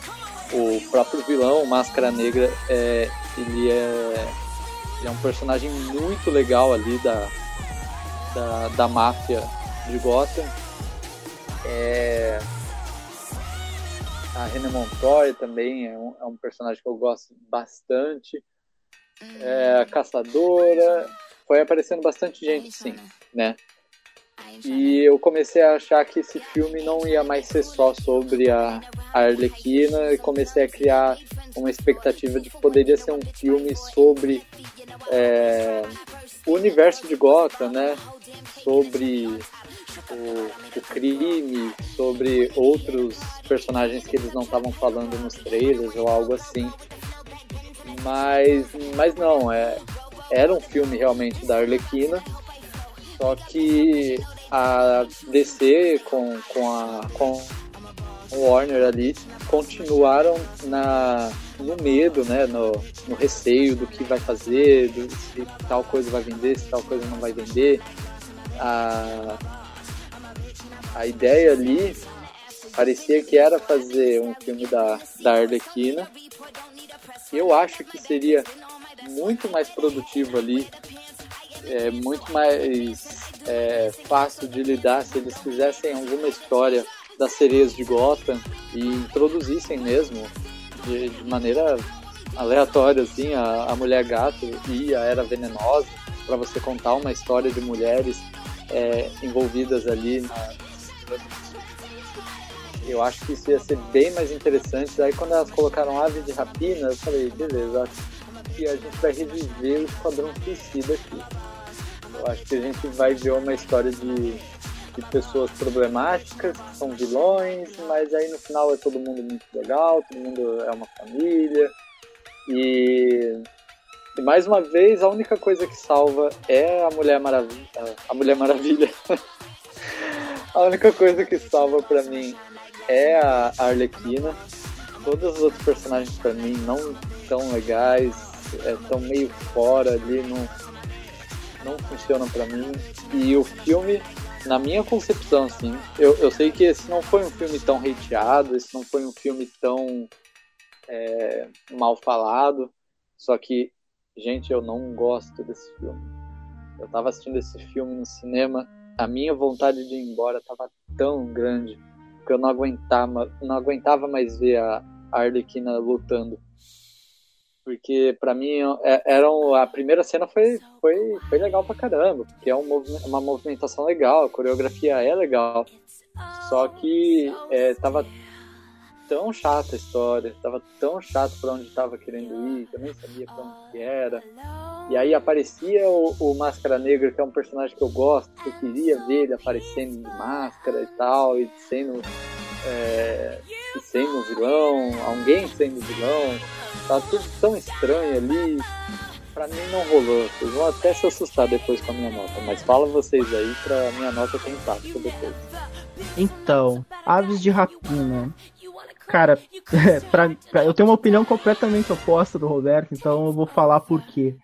Uh, primeiro é um filme que eu assisti com um desprendimento muito grande, tá? Porque seria um filme totalmente diferente, né, das coisas que é apresentado por colocar uma equipe feminina pela primeira vez, 100% feminina, e por trazer a emancipação da Arlequina, né? Essa questão de superação, de sair de um relacionamento abusivo com o Coringa, e o quanto ela daria a volta por cima como personagem, como símbolo, né?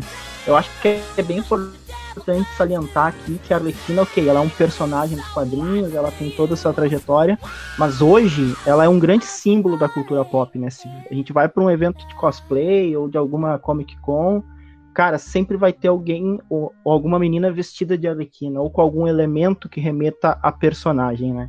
E de fato, trazer só Arlequina num filme seria um pouco egoísta por parte da Warner e da DC.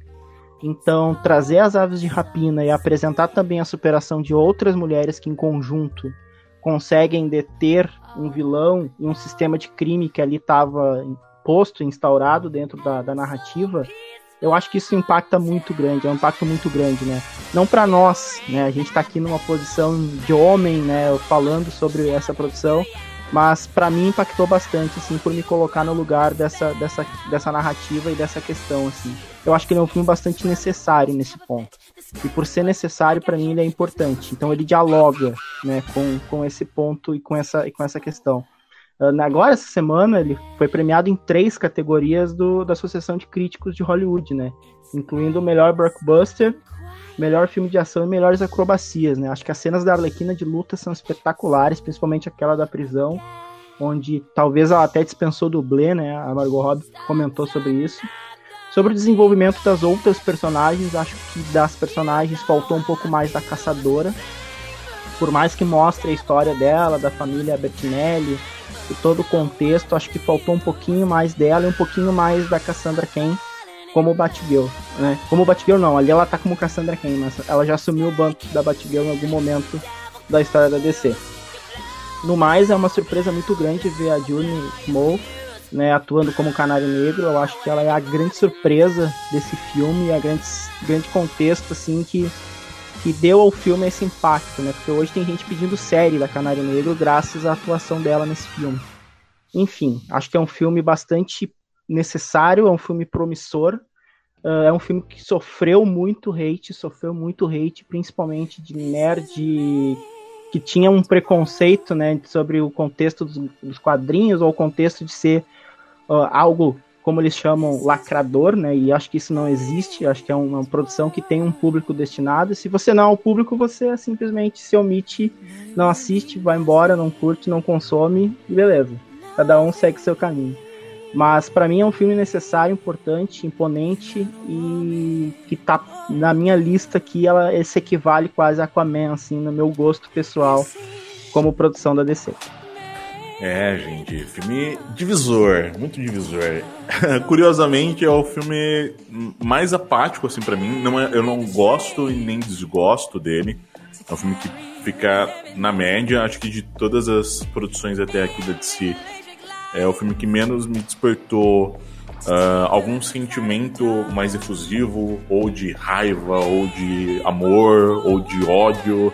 Acho que ele fica na meiota. Apesar de eu achar ele um filme bom, acho que ele tem boas sacadas. A própria parte do elenco e trazer essas personagens com uma abordagem mais urbana, para mim funciona muito.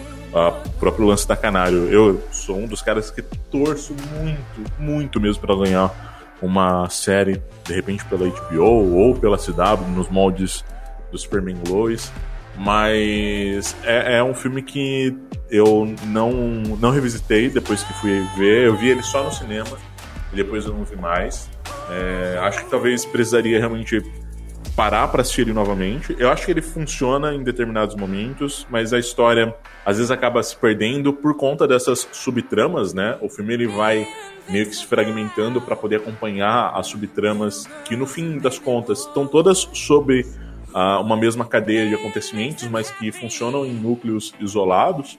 Uh, mas ainda assim é um filme que não me gera muito engajamento. Eu não acho ele ruim, mas eu acho ele um filme ok. Talvez até um pouquinho mais que ok, mas nada muito mais que isso. Acho que de repente pode ser também por uma questão de expectativa. É, quando anunciaram que ia ter Caçadora, Canário, René Montoya, acho que eu esperava uma outra coisa dele. E aí, chegando no filme, não foi exatamente aquilo. Acho que tem, uh, por exemplo, abordagens em relação à comédia, ao humor, que funcionam em determinados momentos e no momento seguinte já não tem mais tanto tanta aplicação e aí acaba perdendo o time. Uh, mas, de forma geral, é um filme ok. uh, minha nota para esse filme é uma nota 5. 5 de 10. Então tá na meiota mesmo. Uh, Beto, considerações finais e nota? Bom, é... a minha nota para esse filme ela vai abaixar bastante a média aí da, da do, do, geral, porque esse filme realmente não me pegou, mano. Esse filme eu tava até certo ponto querendo muito, porque eu, eu sempre sou assim com as coisas da Arlequina, eu quero muito que as coisas deem certo. Como a série animada dela agora, eu fiquei muito feliz que essa série é boa, porque eu acho que é uma personagem muito legal e ela é uma personagem importante mesmo. Principalmente porque ela, ela passou por, por esse processo de emancipação nos quadrinhos já faz algum tempo já. E a gente viu um, uma história de superação em tempo real nos quadrinhos, né? Tanto que ela é baseada em, em uma história real de abuso. Então eu acho que é uma personagem importante de, mesmo estando na ficção, sair dessa, dessa posição de abuso. Eu só queria que tivesse saído num filme legal. E esse filme eu acabei não gostando. A minha nota é 2 de 10. 2 de 10. Meu Deus, vai derrubar muito essa nota. Uh, Will, nota e considerações finais. Bom, avisar vocês que eu tô aqui para subir essa média desse filme aí, tá? Porque Boa. é um dos filmes que eu gosto muito. Então fiquem, fiquem tranquilos quanto à nota, não vai, não vai, não vai ser tão baixa, acredito eu. Uh, sobre considerações finais, acho que eu falei, né? Tudo que tinha para falar desse filme, dessa produção, o quanto ela é importante nesse contexto e o quanto ela impacta determinado público da DC, que é um público fundamental, assim, né? E, e, é isso, sabe? Ela é, é, uma produção destinada e é uma produção que, que fala por si só, né? Eu acho que aqui queria exaltar e elogiar também a diretora desse filme, que é a Kate Wan. Kate Wan, uh, e ela faz um trabalho espetacular assim na produção, né, no contexto, né? Trazer uma Gotham colorida, os elementos que ela traz é uma de uma audacidade, audaciosidade enorme e ela consegue colocar isso na tela. Então minha nota para Aves de Rapina é 8,5. 8,5. Aves de Rapina então com nota 5, 2 e 8,5 vai ficar aí com uma média de 5.1. Realmente não, não caiu tanto quanto eu achei que fosse cair. Ela não é a pior nota do universo de si até agora. Ainda esse posto pertence à Liga da Justiça. E aí agora a gente parte então, é, saindo de 2020 para a continuação de, de Mulher Maravilha, com Mulher Maravilha 1984. A minha vida não tem sido o que você imagina. Todos temos nossas lutas. Já se apaixonou? Há muito, muito tempo. e você? Muitas vezes. É, o tempo todo.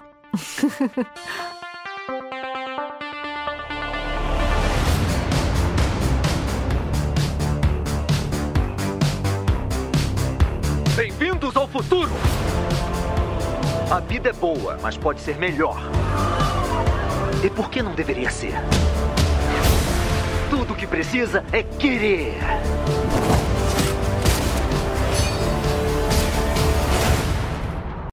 É, esse filme é dirigido novamente pela Patty Jenkins, então ela volta aqui para é, fazer novamente a parceria com Gal Gadot e com o Chris Pine. Uh, e além desses dois voltarem, a gente tem ainda a Kristen Wiig, que é conhecida da comédia Vivendo a Mulher Leopardo, e o Pedro Pascal. Uh, o, o, filme ele tem a trilha sonora do Hans Zimmer, uh, então eles mudam aqui quem compõe a trilha sonora, mas mantendo ainda muito da identidade do que foi feito no filme anterior. Bom, vamos lá. Esse acredito que seja outro filme que dividiu muito as opiniões ali quando ele foi lançado, no final do ano passado. Uh, quero saber quais eram as expectativas para esse filme, o que vocês viram do material e o que, que acharam depois de assistir. Bom, uh, diferente de Aves de Rapina, uh, eu acho que é um filme Mulher Maravilha 1984 é um filme estético, é um filme bastante interessante quanto a isso, né? Quanto a visuais, quanto a, a personagens, né? Trazer o Maxwell Lord e a Cheetah, mas para mim a grande cereja do bolo e também é os vilões, né? Eu acho que Max Lord e Cheetah elas roubam a cena como bons vilões e como personagens interessantes para se explorar daqui a pouco no futuro mas no contexto de trama, de narrativa, é um filme muito abaixo do primeiro. É um filme que ficou muito além para mim. Acho que ele tem muitas falhas, principalmente nessa contextualização, né, de apresentar uh, o como o Steve Trevor volta no corpo de um outro cara e de repente a Diana tá dormindo com esse cara e tendo relações de uma pessoa que não é o Steve Trevor, mas é o Steve Trevor. Então, sabe, tem alguns elementos bastante delicados quanto a isso e algumas críticas pontuais. Mas no geral, assim, é um filme que para mim ficou muito aquém da expectativa. Eu tava com uma expectativa bastante alta, né? Até porque o primeiro filme foi um filme interessante. E acho que, no geral, assim, uh, poderia ser melhor desenvolvida essa questão da trama e da narrativa. Bom, esse foi realmente o último filme que eu assisti dessa, dessas levas de filmes da DC. É, a minha expectativa com esse filme era meio confusa porque esse filme ele tá para sair faz um bom tempo já. e toda hora a gente recebia alguma informação dele, às vezes eu recebia informação, aí eu lembrava que esse filme ia existir, tinha até esquecido. E Mulher Maravilha, 1984, né?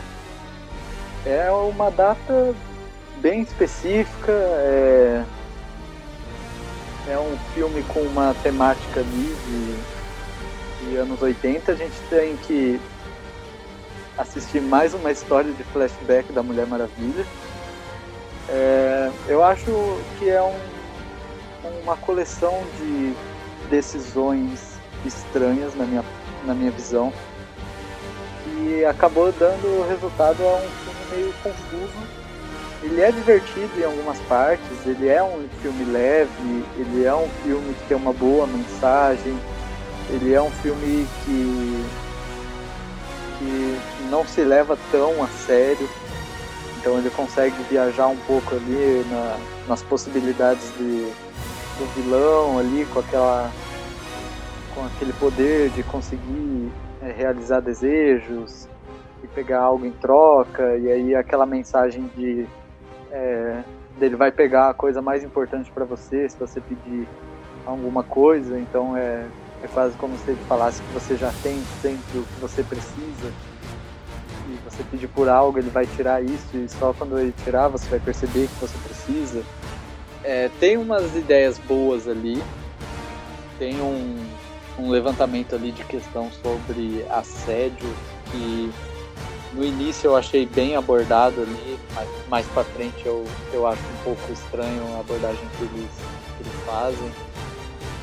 É, sobre a, a mulher leopardo antes dela realmente virar mulher leopardo, ela ter aquela história de, de ser abordada na rua por estranhos e e que depois que ela consegue poder, ela tem uma cena em que ela se revolta contra essa, é, esse tipo de pessoa e pelo que eu entendi o filme deixa como se ela tivesse perdido a mão mas essa, essa é a mensagem que a gente quer passar qual que é a mensagem que quer passar e mais pra frente parece que já não quer passar mensagem nenhuma eu acho esse filme bem confuso mas ao mesmo tempo ele ele não é um filme ruim, ruim, ruim. Eu acho que ele é divertido em alguns pontos, eu acho que a ideia dos poderes lá é um negócio que anima para você continuar vendo é, quais são as possibilidades das coisas darem errado e você saber qual é o final. Mas até, até esse ponto é, é só mais um filme de, de flashback da Mulher Maravilha. Eu tô no aguardo de um filme em que eu possa temer pela personagem principal, porque nesse a gente já sabia que não ia acontecer muita coisa. Sendo que acontece coisa pra caramba, né? Mas o universo do, da DC no, no Homem de Aço, no Batman vs Superman, no Liga da Justiça, o mundo parece que não passou por aquilo que o mundo passou no filme da Mulher Maravilha. Sabe? Seria um negócio importante demais para ser ignorado pelo planeta e simplesmente é um negócio que não faz muito sentido ali para mim no universo inteiro e nem dentro do próprio filme. Então, é um filme médio assim para mim. Eu não tive muita raiva dele assim, mas eu também não gostei. Caras, é curioso. Esse é um filme que eu acho bom de boca cheia, não é mais bom, mas é muito bom. Uh, eu acho que o lance desse Mulher Maravilha e mais que Shazam, mais que, que Aquaman, aqui é, não é abraçar a galhofa, é ser, é ser a galhofa. É, acho que se o primeiro Mulher Maravilha ele repetia os feitos do Superman, do primeiro Superman de 78, esse Mulher Maravilha ele repete os feitos do Superman 3 e 4, que é puro humor pastelão e galhofa. É, e acho que isso, pelo menos para mim, me soou muito honesto, sabe? É o tipo de coisa que, pelo menos no primeiro momento, a Patty Jenkins chega e fala: olha, isso aqui é um filme que eu vou fazer praticamente só para me divertir. Não tem nenhum aprofundamento, as coisas não precisam ter uma lógica mais concreta. Vou passar uh, algum tempo só trabalhando com cenas uh, visualmente estimulantes, mas que não levam a lugar nenhum especificamente. Eu acho que ele tem realmente alguns problemas conceituais, como o lance do Steve Trevor num corpo de um, um outro cara, uh, até mesmo as, a referência que se faz ao conflito entre Israel e Palestina na, quando eles vão para o Oriente Médio. Mas, é, se desprendendo dessas coisas pontuais, eu acho que o filme ele, é orgânico em ser galhofa. Ele abraça completamente a ideia de que eu vou fazer o máximo para ser muito galhofa. Eu tenho alguns problemas com ele na forma como ele despreza é, algum, algumas ideias e utilizam essas ideias só para dizer que essas ideias estão ali, como o conceito da armadura dela, que ela usa dois minutos durante a luta, a própria Mulher Leopardo no, no embate final, que não tem tanta relevância assim. É... A trilha sonora é uma outra coisa que me incomoda, acho que ela consegue manter algumas coisas que são pertinentes no, no filme anterior, mas recicla muitas outras coisas de outros filmes. No ato final, em que o Maxwell Lord está ganhando muito poder e ela está no chão fazendo um discurso, você tem a trilha sonora retirada diretamente de Batman vs Superman, da morte do Superman, e usa ela aqui em um outro contexto. Acho que tem algumas pequenas variações que acho que não cabe, acho que você acaba personalizando tanto a cena quanto a própria trilha sonora, que, que era uma coisa marcante no Batman vs Superman. Mas, enfim, é, é um filme que, apesar dos tropeços, no geral, como ele me traz essa mesma vibe de um Superman que não era tão bom, mas que ainda assim divertia, uh, acabei gostando muito do filme. Eu acho que é, é, difícil encontrar pessoas que defendam com unhas e dentes, mas é um filme que me agrada no limite, assim. Acho legal e dá para relevar muita coisa. Quero mais. Se o próximo for assim, tá ótimo. Uh, então, minha nota para esse filme é 6,5. William, considerações finais e nota? Uh, sobre o que tu comentou, né, da, da, da música Beautiful Lie, tá na trilha sonora do BVS, Batman vs Superman e tá em Mulher Maravilha 84.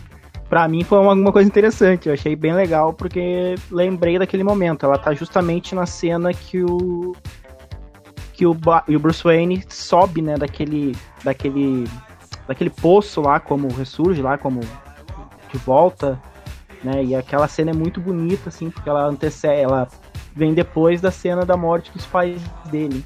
E naquele contexto de Mulher Maravilha 84, parecia que aquela música estava ecoando de uma forma que também era um renascimento do vilão ali, eu entendi, sabe? Tipo, ok, o Max Lord está também voltando a, a, entender a vida dele, ele tem um filho e ele precisa botar os pés no chão quanto a ser vilão, né? E também um, um adendo à Mulher Maravilha, né? A própria Gal Gadot como forma de falar com as pessoas e falar com o mundo, assim. Então achei interessante por causa disso, assim, foi uma coisa que me chamou a atenção. Mas quanto à nota, uh, para mim um filme nota 7. Não compromete, mas também não, não entrega muita coisa, assim, então para mim é 7. O Roberto Alves, considerações finais e nota. Bom, é, eu vou dar só a nota, já falei bastante já desse filme. É, a nota é 5 de 10. Mulher Maravilha, 1984, ficou com uma média de 6.1. Tá aí, uma boa nota para Mulher Maravilha, 1984. Aí agora, então, só organizando para olhar como é ficou o nosso ranking assim, aqui, de acordo com as notas no universo de C. Qual será que é o primeiro lugar, hein? Não faço ideia. Difícil, né? Nossa, tá muito difícil, cara. Meu Deus. Então, nosso pódio ficou assim. Em último lugar, Liga da Justiça, com 3.3 de média. Seguido de Esquadrão, Esquadrão Suicida, 4.3. Aves de Rapina, 5.1. Mulher Maravilha 1984, 6.1. Aquaman, 7.1. Shazam, 7.3. Mulher Maravilha, 7.5, O Homem de Aço 7.8 e liderando com nota absoluta de 8.3 Batman vs Superman. Acho que já era meio esperado isso, né? Assim, com certeza. Se não, se não fosse, eu ia falar pra você contar aí, porque alguma coisa tá errada. tinha que ser ele no, no primeiro. Ah, eu ia, eu ia pedir voto em cédula se tivesse alguma coisa errada. Né? eu ia achar uns votos aí pra, pro Batman vs Superman. então, essa foi a nossa retrospectiva da DC, de todos os filmes que a gente tem do DC Universe. Acho que sempre vale muito a pena revisitar alguns dos filmes, não todos, acho que tem uns que a gente não precisa passar pela tortura de ver de novo. Mas a gente está então agora às vésperas de realmente visualizar finalmente o Liga da Justiça que a gente deveria ter assistido lá em 2017, mas por N motivos a gente não pôde ver, mas finalmente a gente vai poder é, visitar agora. E aí agora eu quero é mais saber de vocês quais são as expectativas, o que vocês esperam desse filme. Vamos lá. Bom, agora sim, agora vamos falar de de teorias de DC. É um negócio que eu gosto de fazer e fazia tempo que não dava para fazer. Teorias de DC. Porque a gente vai ter. É, é, primeiro que a gente teve uma. uma um caminho longo para chegar nesse, na, na onde a gente está agora, né? A gente teve o Zack Snyder depois falando que a gente nunca ia conseguir ver esse filme, que esse filme o filme dele não era aquele, que ele tinha outra ideia pro filme, que o filme seria em duas partes, né? Isso a gente já sabia. E acabou ficando um filme de uma parte só. E a gente viu pouquíssimo ali de Zack Snyder no, no Liga da Justiça. E quando começou a falar para liberar o Snyder Cut, eu achei que era quase impossível isso acontecer, né? Só que a gente está num momento de transição de mídias, de, de cinema, streaming, é, alugar, comprar. Então a gente está num momento, acho, propício para para estúdios fazerem alguns testes e algo assim. E quando saiu a notícia que ia vir o Snyder Cut, eu tava achando que era mentira, porque possível que eles. Como assim, sabe? Existe mesmo um filme inteiro ali gravado, com começo, meio e fim, não vai ter que chamar para refilmagem, né? A gente tava na, na, época ali do Covid, eu, eu tava achando muito estranho que ia sair essa versão do, do Snyder. Mas parece que tinha muito mais coisa do que a gente pensava gravado. E aí veio aquela ideia de que ia sair uma série, e que, e que seriam quatro episódios. E aí eu já fiquei, nossa, vai começar a enrolar, vai, mas pelo menos vai ser bastante coisa, né? Eu já estava pensando em que jeito a Warner ia sabotar esse projeto também, sabe? Em que jeito eu já estava encarando a Warner sendo o Coringa do, do Zack Snyder. O Zack Snyder é o Batman e a Warner é o Coringa, sabe?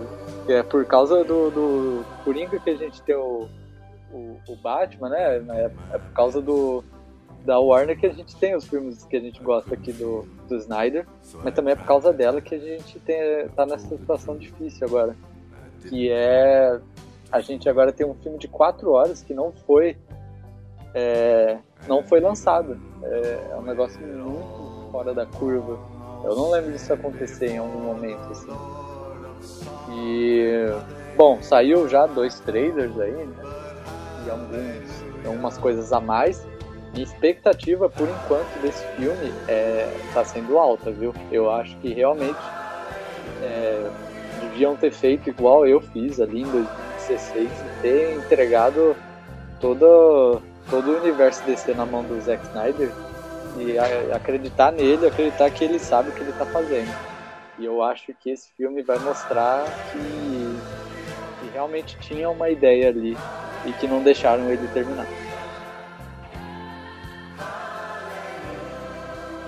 É, eu, eu sempre digo que Liga da Justiça, esse filme do Snyder, é uma reparação histórica, né? Primeiro, uma reparação histórica com ele como diretor, né? Do, do que teve um trabalho interrompido por conta de uma tragédia familiar. E uma reparação histórica para com os fãs né, que viu um filme da Liga da Justiça totalmente desconexo, né, sem uma proposta, sem uma linha e sem qualidade nenhuma, né? Mas também é uma reparação histórica para com o elenco, né, com os atores que participaram da produção. porque teve muitas cenas de outros personagens, Iris West, uh, a, mãe do Cyborg, que não apareceram na versão que foi para o cinema. Então, eu entendo que Liga da Justiça é um filme bastante necessário, né? E é a reparação histórica que todos os fãs estavam pedindo para assistir, né? Para ver realmente, né? E acho que essa questão de acreditar ou não, né, se o filme existia ou não, eu acho que o Snyder ele, ele sempre deixou bem claro que existia essa versão e que ela poderia ver a luz do dia, né? E eu acho que foi bem importante os fãs acreditarem no, diretor e na ideia e na proposta. E se hoje ele está saindo do papel é porque a DC e a Warner percebeu, né, que é um público gigante, assim, não só fãs do Snyder, fã do diretor, fã da pessoa e do profissional, mas também os fãs da editora e dos personagens, né? Eu acho que é, é importante salientar aqui, né? São duas coisas distintas, mas que elas estão alinhadas e atreladas nesse, nesse contexto de lançar o filme ou não. Uh, eu acho que vai ser um filme bastante promissor, né? Se a gente pensar que o filme do Joss Whedon teve duas horas, e o Snyder já citou que do material original ele usou só uma, e a produção do Snyder vai ter quatro horas, então a gente vai ter três horas de cenas inéditas. Então é muita coisa, é muito filme que a gente não viu, é muita cena que a gente não entendeu, e é muito contexto novo para se apresentar, é muito personagem e propostas novas, né? Que deveriam ter sido apresentadas lá em 2017 e a gente está aqui em 2021, com três anos de atraso para ver essa produção. Então minha expectativa está bem, bem alta e eu espero que seja um filme que se sobreponha à produção anterior, né? Que se construa e se esqueça que aquilo existiu e que seja um, um, novo, um novo rumo, assim, também para o estúdio repensar, né? Sobre a questão de liberdade criativa para os diretores que se envolvem nessas produções da DC. É, eu compartilho com vocês essa expectativa alta para o filme. Eu acho que foi uma novela a gente ver essa, esse filme ganhar a luz do dia, né? É, foi a saída mais saudável para o Zack Snyder, para os fãs, para o próprio estúdio. Ah, acho que a partir do momento que você teve um prejuízo tão grande com Liga da Justiça, passou por refilmagem, passou por ah, um trabalho de, de divulgação e de material de produção muito grande, você investiu uma grande, você não teve como recuperar isso, porque o filme realmente não funcionou dar uma, uma segunda chance para esse filme funcionar num outro formato, num outro momento, e aí com a visão do autor é muito importante. É, acho que essa coisa da gente ter um filme de quatro horas vai poder finalmente fazer com que o Zack Snyder trabalhe sem amarras, né? Como ele não tem a necessidade de atender uma demanda mercadológica, ele vai estar ali disponível no HBO Max para ser assistido eu acho que fica muito mais fácil para ele poder explorar tudo que ele quer explorar sem precisar correr com nada. Então, como são muitos é, personagens que são apresentados, muitas tramas que vão ser construídas ali dentro, quatro horas seja talvez o tempo perfeito para poder dar é, condições de trabalhar com esses personagens de forma mais profunda. É, eu espero de coração que esse filme faça sucesso, de que traga mais assinantes para HBO Max, para HBO é, Max também quando chegar no Brasil, vai ser meados agora de 2021. Para quem sabe a gente ter de repente uma continuação disso, uh, nem que seja talvez um, uma série animada ou uma série spin-off sobre algum personagem do universo do Snyder Acho que de repente, se a gente tiver um sucesso, isso, pode acontecer em algum momento, eu não descartaria a possibilidade. Mas é isso, acho que agora é, a pior parte já foi, foi conseguir fazer pressão para que esse filme saísse e pudesse ganhar aí alguma notoriedade. Agora é só esperar que a parte mais gostosa vai chegar, que vai ser poder conferir esse filme finalmente, três, quatro anos depois do seu lançamento. Só para poder finalizar, então, uh, eu queria ouvir de vocês o que vocês acham aí do balanço geral de tudo que a gente teve da DC até agora, pensando também no quanto a Warner uh, teve impacto nisso positivo e negativamente para construir né, o universo de si que a gente tem e o que a gente, o que vocês estão esperando dos próximos filmes, né? A gente tem Esquadrão Suicida, chegando agora em 2021, The Batman chegando em 2022, o Flash, se não me engano, também em 2022, Adão Negro, se não me engano, também em 2022. Tem produção dos Novos Deuses com a Ava DuVernay, uh, tem o Besouro Azul que foi anunciado, tem um filme do Superman pelo J.J. Uh, Abrams. Uh, bom, quero ouvir de vocês realmente. Minhas expectativas, né, quanto ao futuro, né? Acho que a DC ela começou a esse universo cinematográfico no cinema quando a, a Marvel, né, a co-irmã já estava estruturando isso a um determinado momento, a um determinado tempo. E de fato, essa corrida da DC para construir esse universo foi justamente pelo sucesso da co-irmã. Então houve muitos tropeços, muitas coisas deram errado, muita coisa saiu dos trilhos realmente, né? Acho que Liga da Justiça foi o, o principal, né? Mas não só Liga, Esquadrão, alguns, algumas mudanças de tons. Mas acho que isso tudo se resume à saída do Snyder, assim, que foi o que prejudicou muito a, o caminho da Warner uh, e da DC nos cinemas.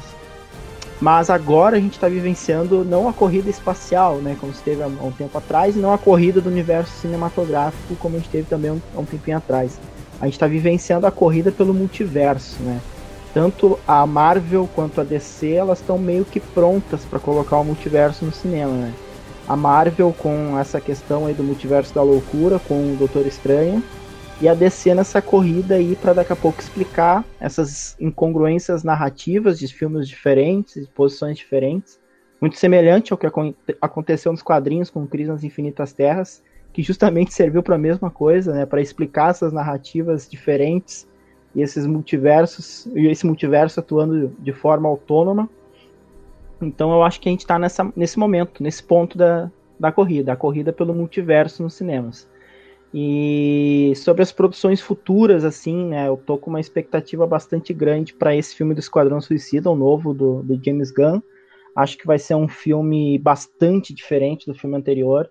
Né? Não é um não é um reboot total assim, mas a gente entende, né, que é um soft, né? Vai ter personagens que participaram do outro filme, né? Amanda Waller, Rick Flag estarão nesse. The Batman, eu acho que é uma franquia isolada, é algo novo que está rolando e acho que se assemelha muito ao que foi o filme do Coringa. Provavelmente esse filme vai trazer um novo universo para o Homem-Morcego, né? Já tem uma série em produção com o Matt Reeves na HBO Max, que é uma série sobre o Departamento de Polícia de Gotham, que ela é um spin-off desse filme. Assim como o Esquadrão Suicida também tem a série de um personagem, que é o Pacificador, também na HBO Max. Eu acho que é essa que vai ser a trama da DC, sabe? Ela vai começar a costurar um universo a partir dessas produções, né? E das coisas que já aconteceram explicando com o multiverso. Eu acho que daqui a pouco isso vai se amarrar de um jeito que realmente vai fazer sentido lá na frente, sabe? Mas essas patinadas e essas, essas, esses erros que a DC teve com a Warner pesaram bastante, assim, pra gente chegar nesse ponto e, pô, a gente podia estar num momento melhor, assim, né, como universo cinematográfico. Como, como algo mais sólido, algo mais bem construído e realmente a gente não chegou nesse ponto da trama com algo bem construído, né? A gente tá aqui esperando um lançamento de um filme que era para ter saído três anos atrás. Então, tipo, como assim, né? Como é que o filme do ano é o que saiu três anos atrás, sabe?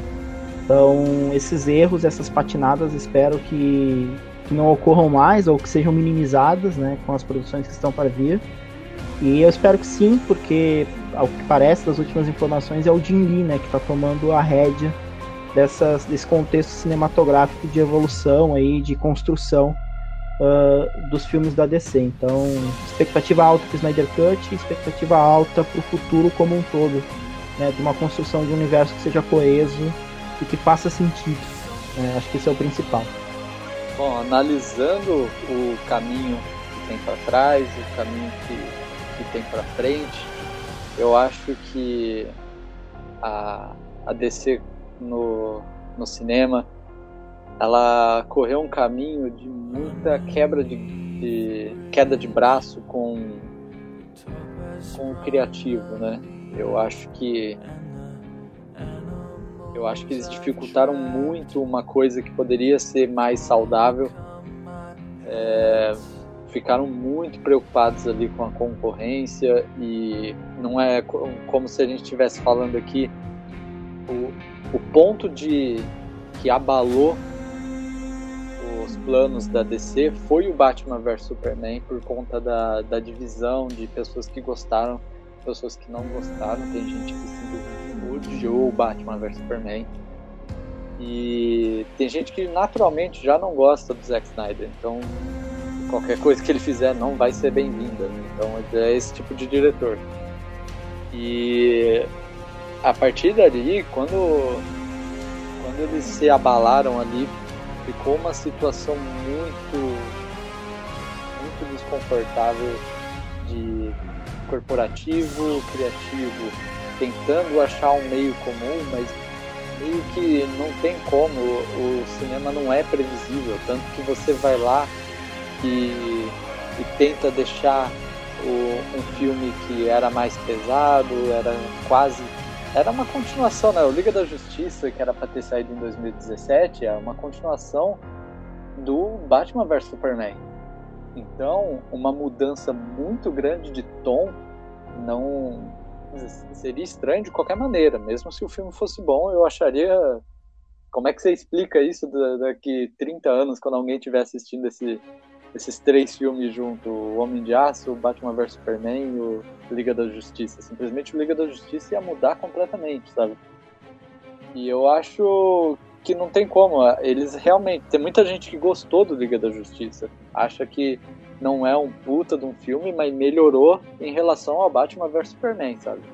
Eu acho isso uma insanidade, mas o, o, o fato da gente agora ter acesso a esse filme é é justo, né? Eu acho que, como o William falou, é, é justo com a gente, com o Zack Snyder, com os atores que estavam envolvidos, é, que é, agora estão tendo que, que lidar com algumas coisas que nem estavam na mão deles, né?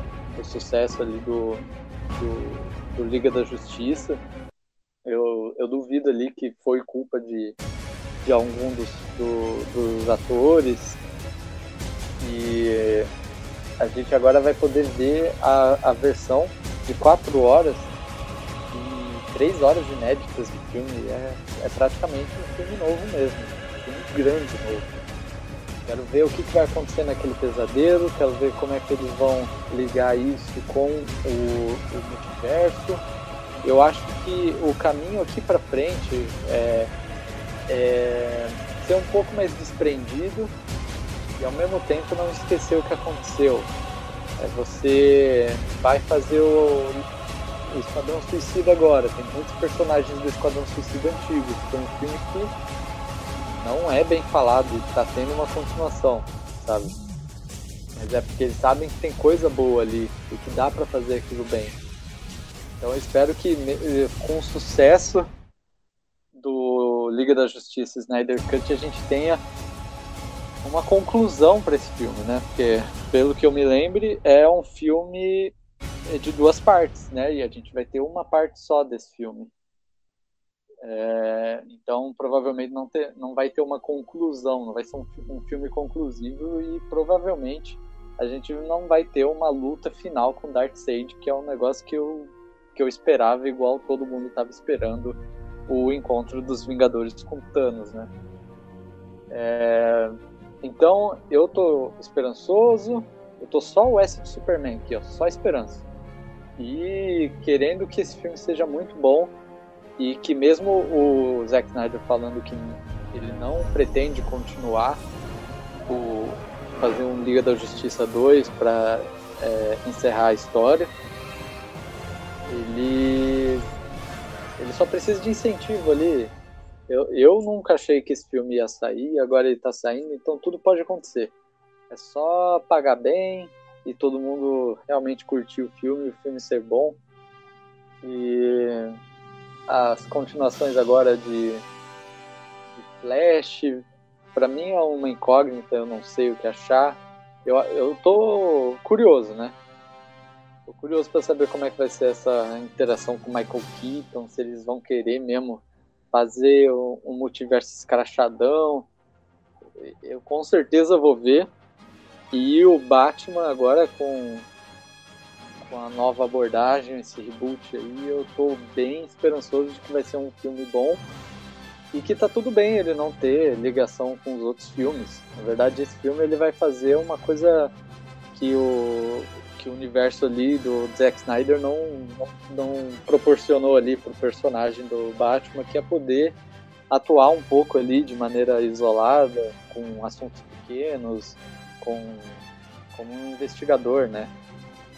Eu espero que esse filme seja bom, espero que esse universo ele consiga existir mesmo com essa bagunça cronológica. Eu espero que a gente tenha a continuação do Liga da Justiça, outros filmes de Mulher Maravilha, Aquaman, Flash.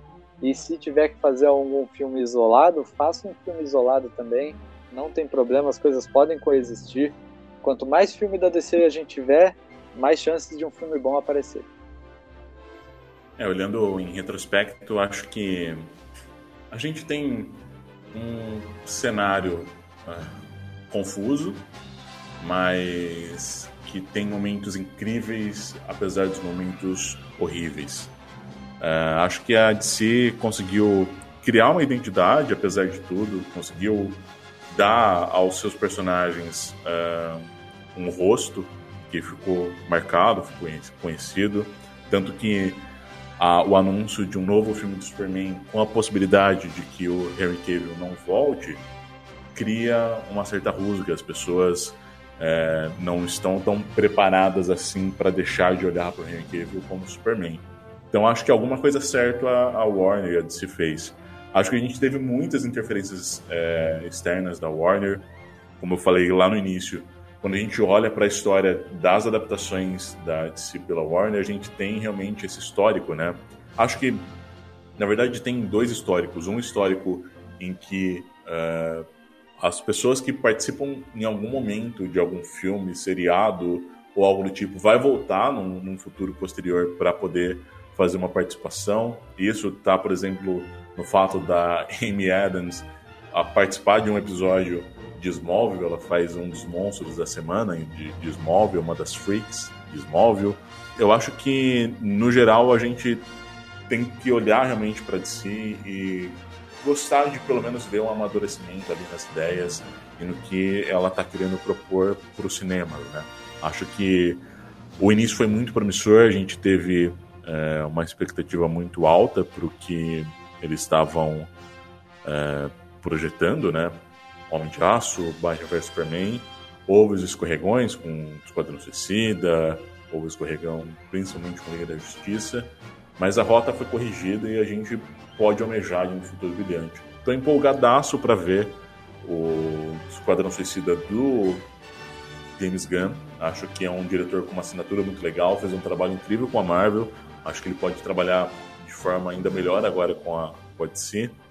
Uh, The, Bat The Batman só a expectativa alta também. Acho que, apesar de fazer parte de um universo à parte do que está sendo construído pela DC, eu não descartaria a possibilidade de, de repente, mais para frente, acontecer um cruzamento com o universo regular.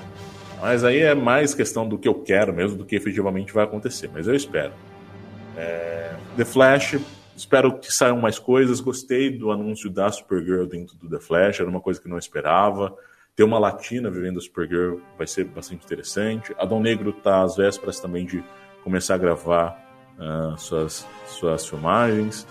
A gente tem Novos Deuses, tem Besouro Azul, tem esse filme do Superman que está confirmado, está confirmado, a gente não tem muita certeza exatamente do que vem daí, mas acho que para todas essas produções que a gente tem, até fora desse nicho de cinema, olhando para TV, a gente tem boas esperanças com essa de Superman no, no, no futuro da DC. É, e agora, gente, só para encaminhar para o final, quero que vocês é, façam suas considerações finais, façam o jabá aí para conhecer o site, para conhecer a loja, e indiquem um filme, uma série, um livro, uma música, um álbum de música, o que vocês quiserem para quem está ouvindo a gente. Bom, queria agradecer né, o convite, João, por participar do podcast do Cineratos. Para mim, uma satisfação imensa falar de DC. Eu falo sobre DC diariamente lá no Terraverso. acompanhem tudo que rola de DC, cinema, quadrinhos, séries, convidar os ouvintes do podcast a, a acessar o nosso site terraverso.com.br e nos acompanhar nas redes sociais, Facebook, Twitter, Instagram e no YouTube como arroba Terraverso. A gente faz a cobertura de todas as pautas relacionadas a DC Comics aqui no Brasil. E sobre indicar alguma obra, indicar algum, algum filme, alguma série, alguma, alguma produção, eu vou entrar no clima aqui já, clima de esperando que a Canário Negro esteja em Liga da Justiça Snyder Cut. Eu queria indicar uma série que tem a participação da atriz que é Lovecraft Country. E é uma série da HBO, é uma série excelente. E fica aí a minha dica para quem, quem quer conhecer mais sobre a atriz e sobre um universo diferente, assim, né? Já que a gente tá falando de DC aqui, eu vou dar uma destoada, assim, vou falar uma outra obra, assim, que foi que me chamou a atenção no último ano e gostei bastante, assim, acho bem interessante. Muito obrigado aí e agradecer ao Roberto aí pela conversa e excelente Snyder Cut para todo mundo. Então, muito obrigado, viu, João, pela, pelo convite aí pra gente participar dessa conversa boa de DC. Obrigado, William, aí, por, por participar aqui, colocar o seu, a sua nota boa em Batman vs Superman aqui na, na conversa, porque é sempre bom a gente encontrar gente que, que, que dá para falar bem assim de Batman vs Superman. É meio tabu, sabe, na sociedade hoje, falar bem de Batman vs Superman. Então quando a gente vê, a gente já sabe que a gente é, a gente é o mesmo aqui. A gente é você é um dos nossos, eu sou um de vocês aí, estamos todo mundo junto. É... E muito legal aqui ao participar do, do podcast Cinerato, sou, sou ouvinte assíduo. e, e se for para indicar agora alguma coisa, ó, eu vou indicar alguma coisa que eu tô lendo. Eu tô lendo agora o conto da Aya e já posso indicar para vocês é, tanto o livro quanto a série que saiu. E eu descobri esses dias que esse livro não é tão novo assim, ele é um livro da década de 80. Eu achava que ele era um livro mais moderno e ele aborda assuntos muito pertinentes. E eu acho que sempre que a gente for falar de maldade humana e fascismo ou questões políticas, eu acho que a gente está fadado a sempre se repetir, né? Então muitas muitas obras que vão abordar esses assuntos vão ficar meio atemporais mesmo, porque a todo momento a gente vai voltar para os mesmos erros. Então é uma obra muito interessante de futuro distópico, é, com ali pitadas de ficção científica. Então, conto da Aya, tanto a série quanto o livro eu indico para todos vocês aí. E muito obrigado, João e William, pela, pela conversa, pelo papo. Bom Snyder Cut para todo mundo aí também. Bom, antes de agradecer, vou fazer a indicação. É, quero indicar para vocês conhecerem Jujutsu Kaisen. É um anime que está saindo agora. É, ainda não terminou a primeira temporada, tem 21 episódios lançados. Uh, é um anime que, para quem gosta, por exemplo, de Bleach, quem gosta de Yu Yu, Yu Hakusho, Mob Psycho, é, é um anime que tá nessa seara de, de animações que brincam com o mundo dos espíritos. É, é muito engraçado, é, tem um apelo visual muito instigante. Acho que é uma, uma das séries de poderzinho, né? Um shonen de poderzinho muito gratificante. Ele não tenta ser nada além disso, e isso é ótimo. É, então fica a indicação para quem está ouvindo a gente. William, Beto, gente, eu só posso agradecer a disponibilidade de trocar esse papo aí, quase quatro horas conversando sobre universo de si. Eu achei que a gente ia conseguir fazer isso em menos tempo, mas as é minhas quase visões... quase, quase Snyder Cut. Praticamente Snyder Cut. Praticamente isso mesmo. De, de, repente a gente até faz uma live na Twitch comentando ao vivo o filme, porque dá na mesma. Mas, gente, agradeço mesmo pela disponibilidade num domingo à tarde, já à noite, né? Vocês terem se disposto aí a liberar esse tempinho pra gente poder conversar. Agradeço demais mesmo, mesmo, mesmo. Vão conhecer o Terraverso, eles fazem um trabalho incrível. Comprem na loja do, do Beto, a Ataque Comic Shop. E me sigam no Instagram. Eu, a gente está lá no Instagram como arroba Cineratos. Vocês também podem mandar e-mail para a gente, que é o contato cineratos.gmail.com e também comentar no nosso site, onde a gente vai disponibilizar o podcast, além das plataformas. Agradeço você que acompanha a gente até aqui. A gente se vê numa próxima, não sei exatamente quando, a gente ainda tem que definir qual vai ser uh, o tempo certo em que a gente vai lançar episódios, mas em algum momento a gente volta aí com outro papo. Gente, muito obrigado e até mais. Valeu, falou! Hum, valeu! dance now.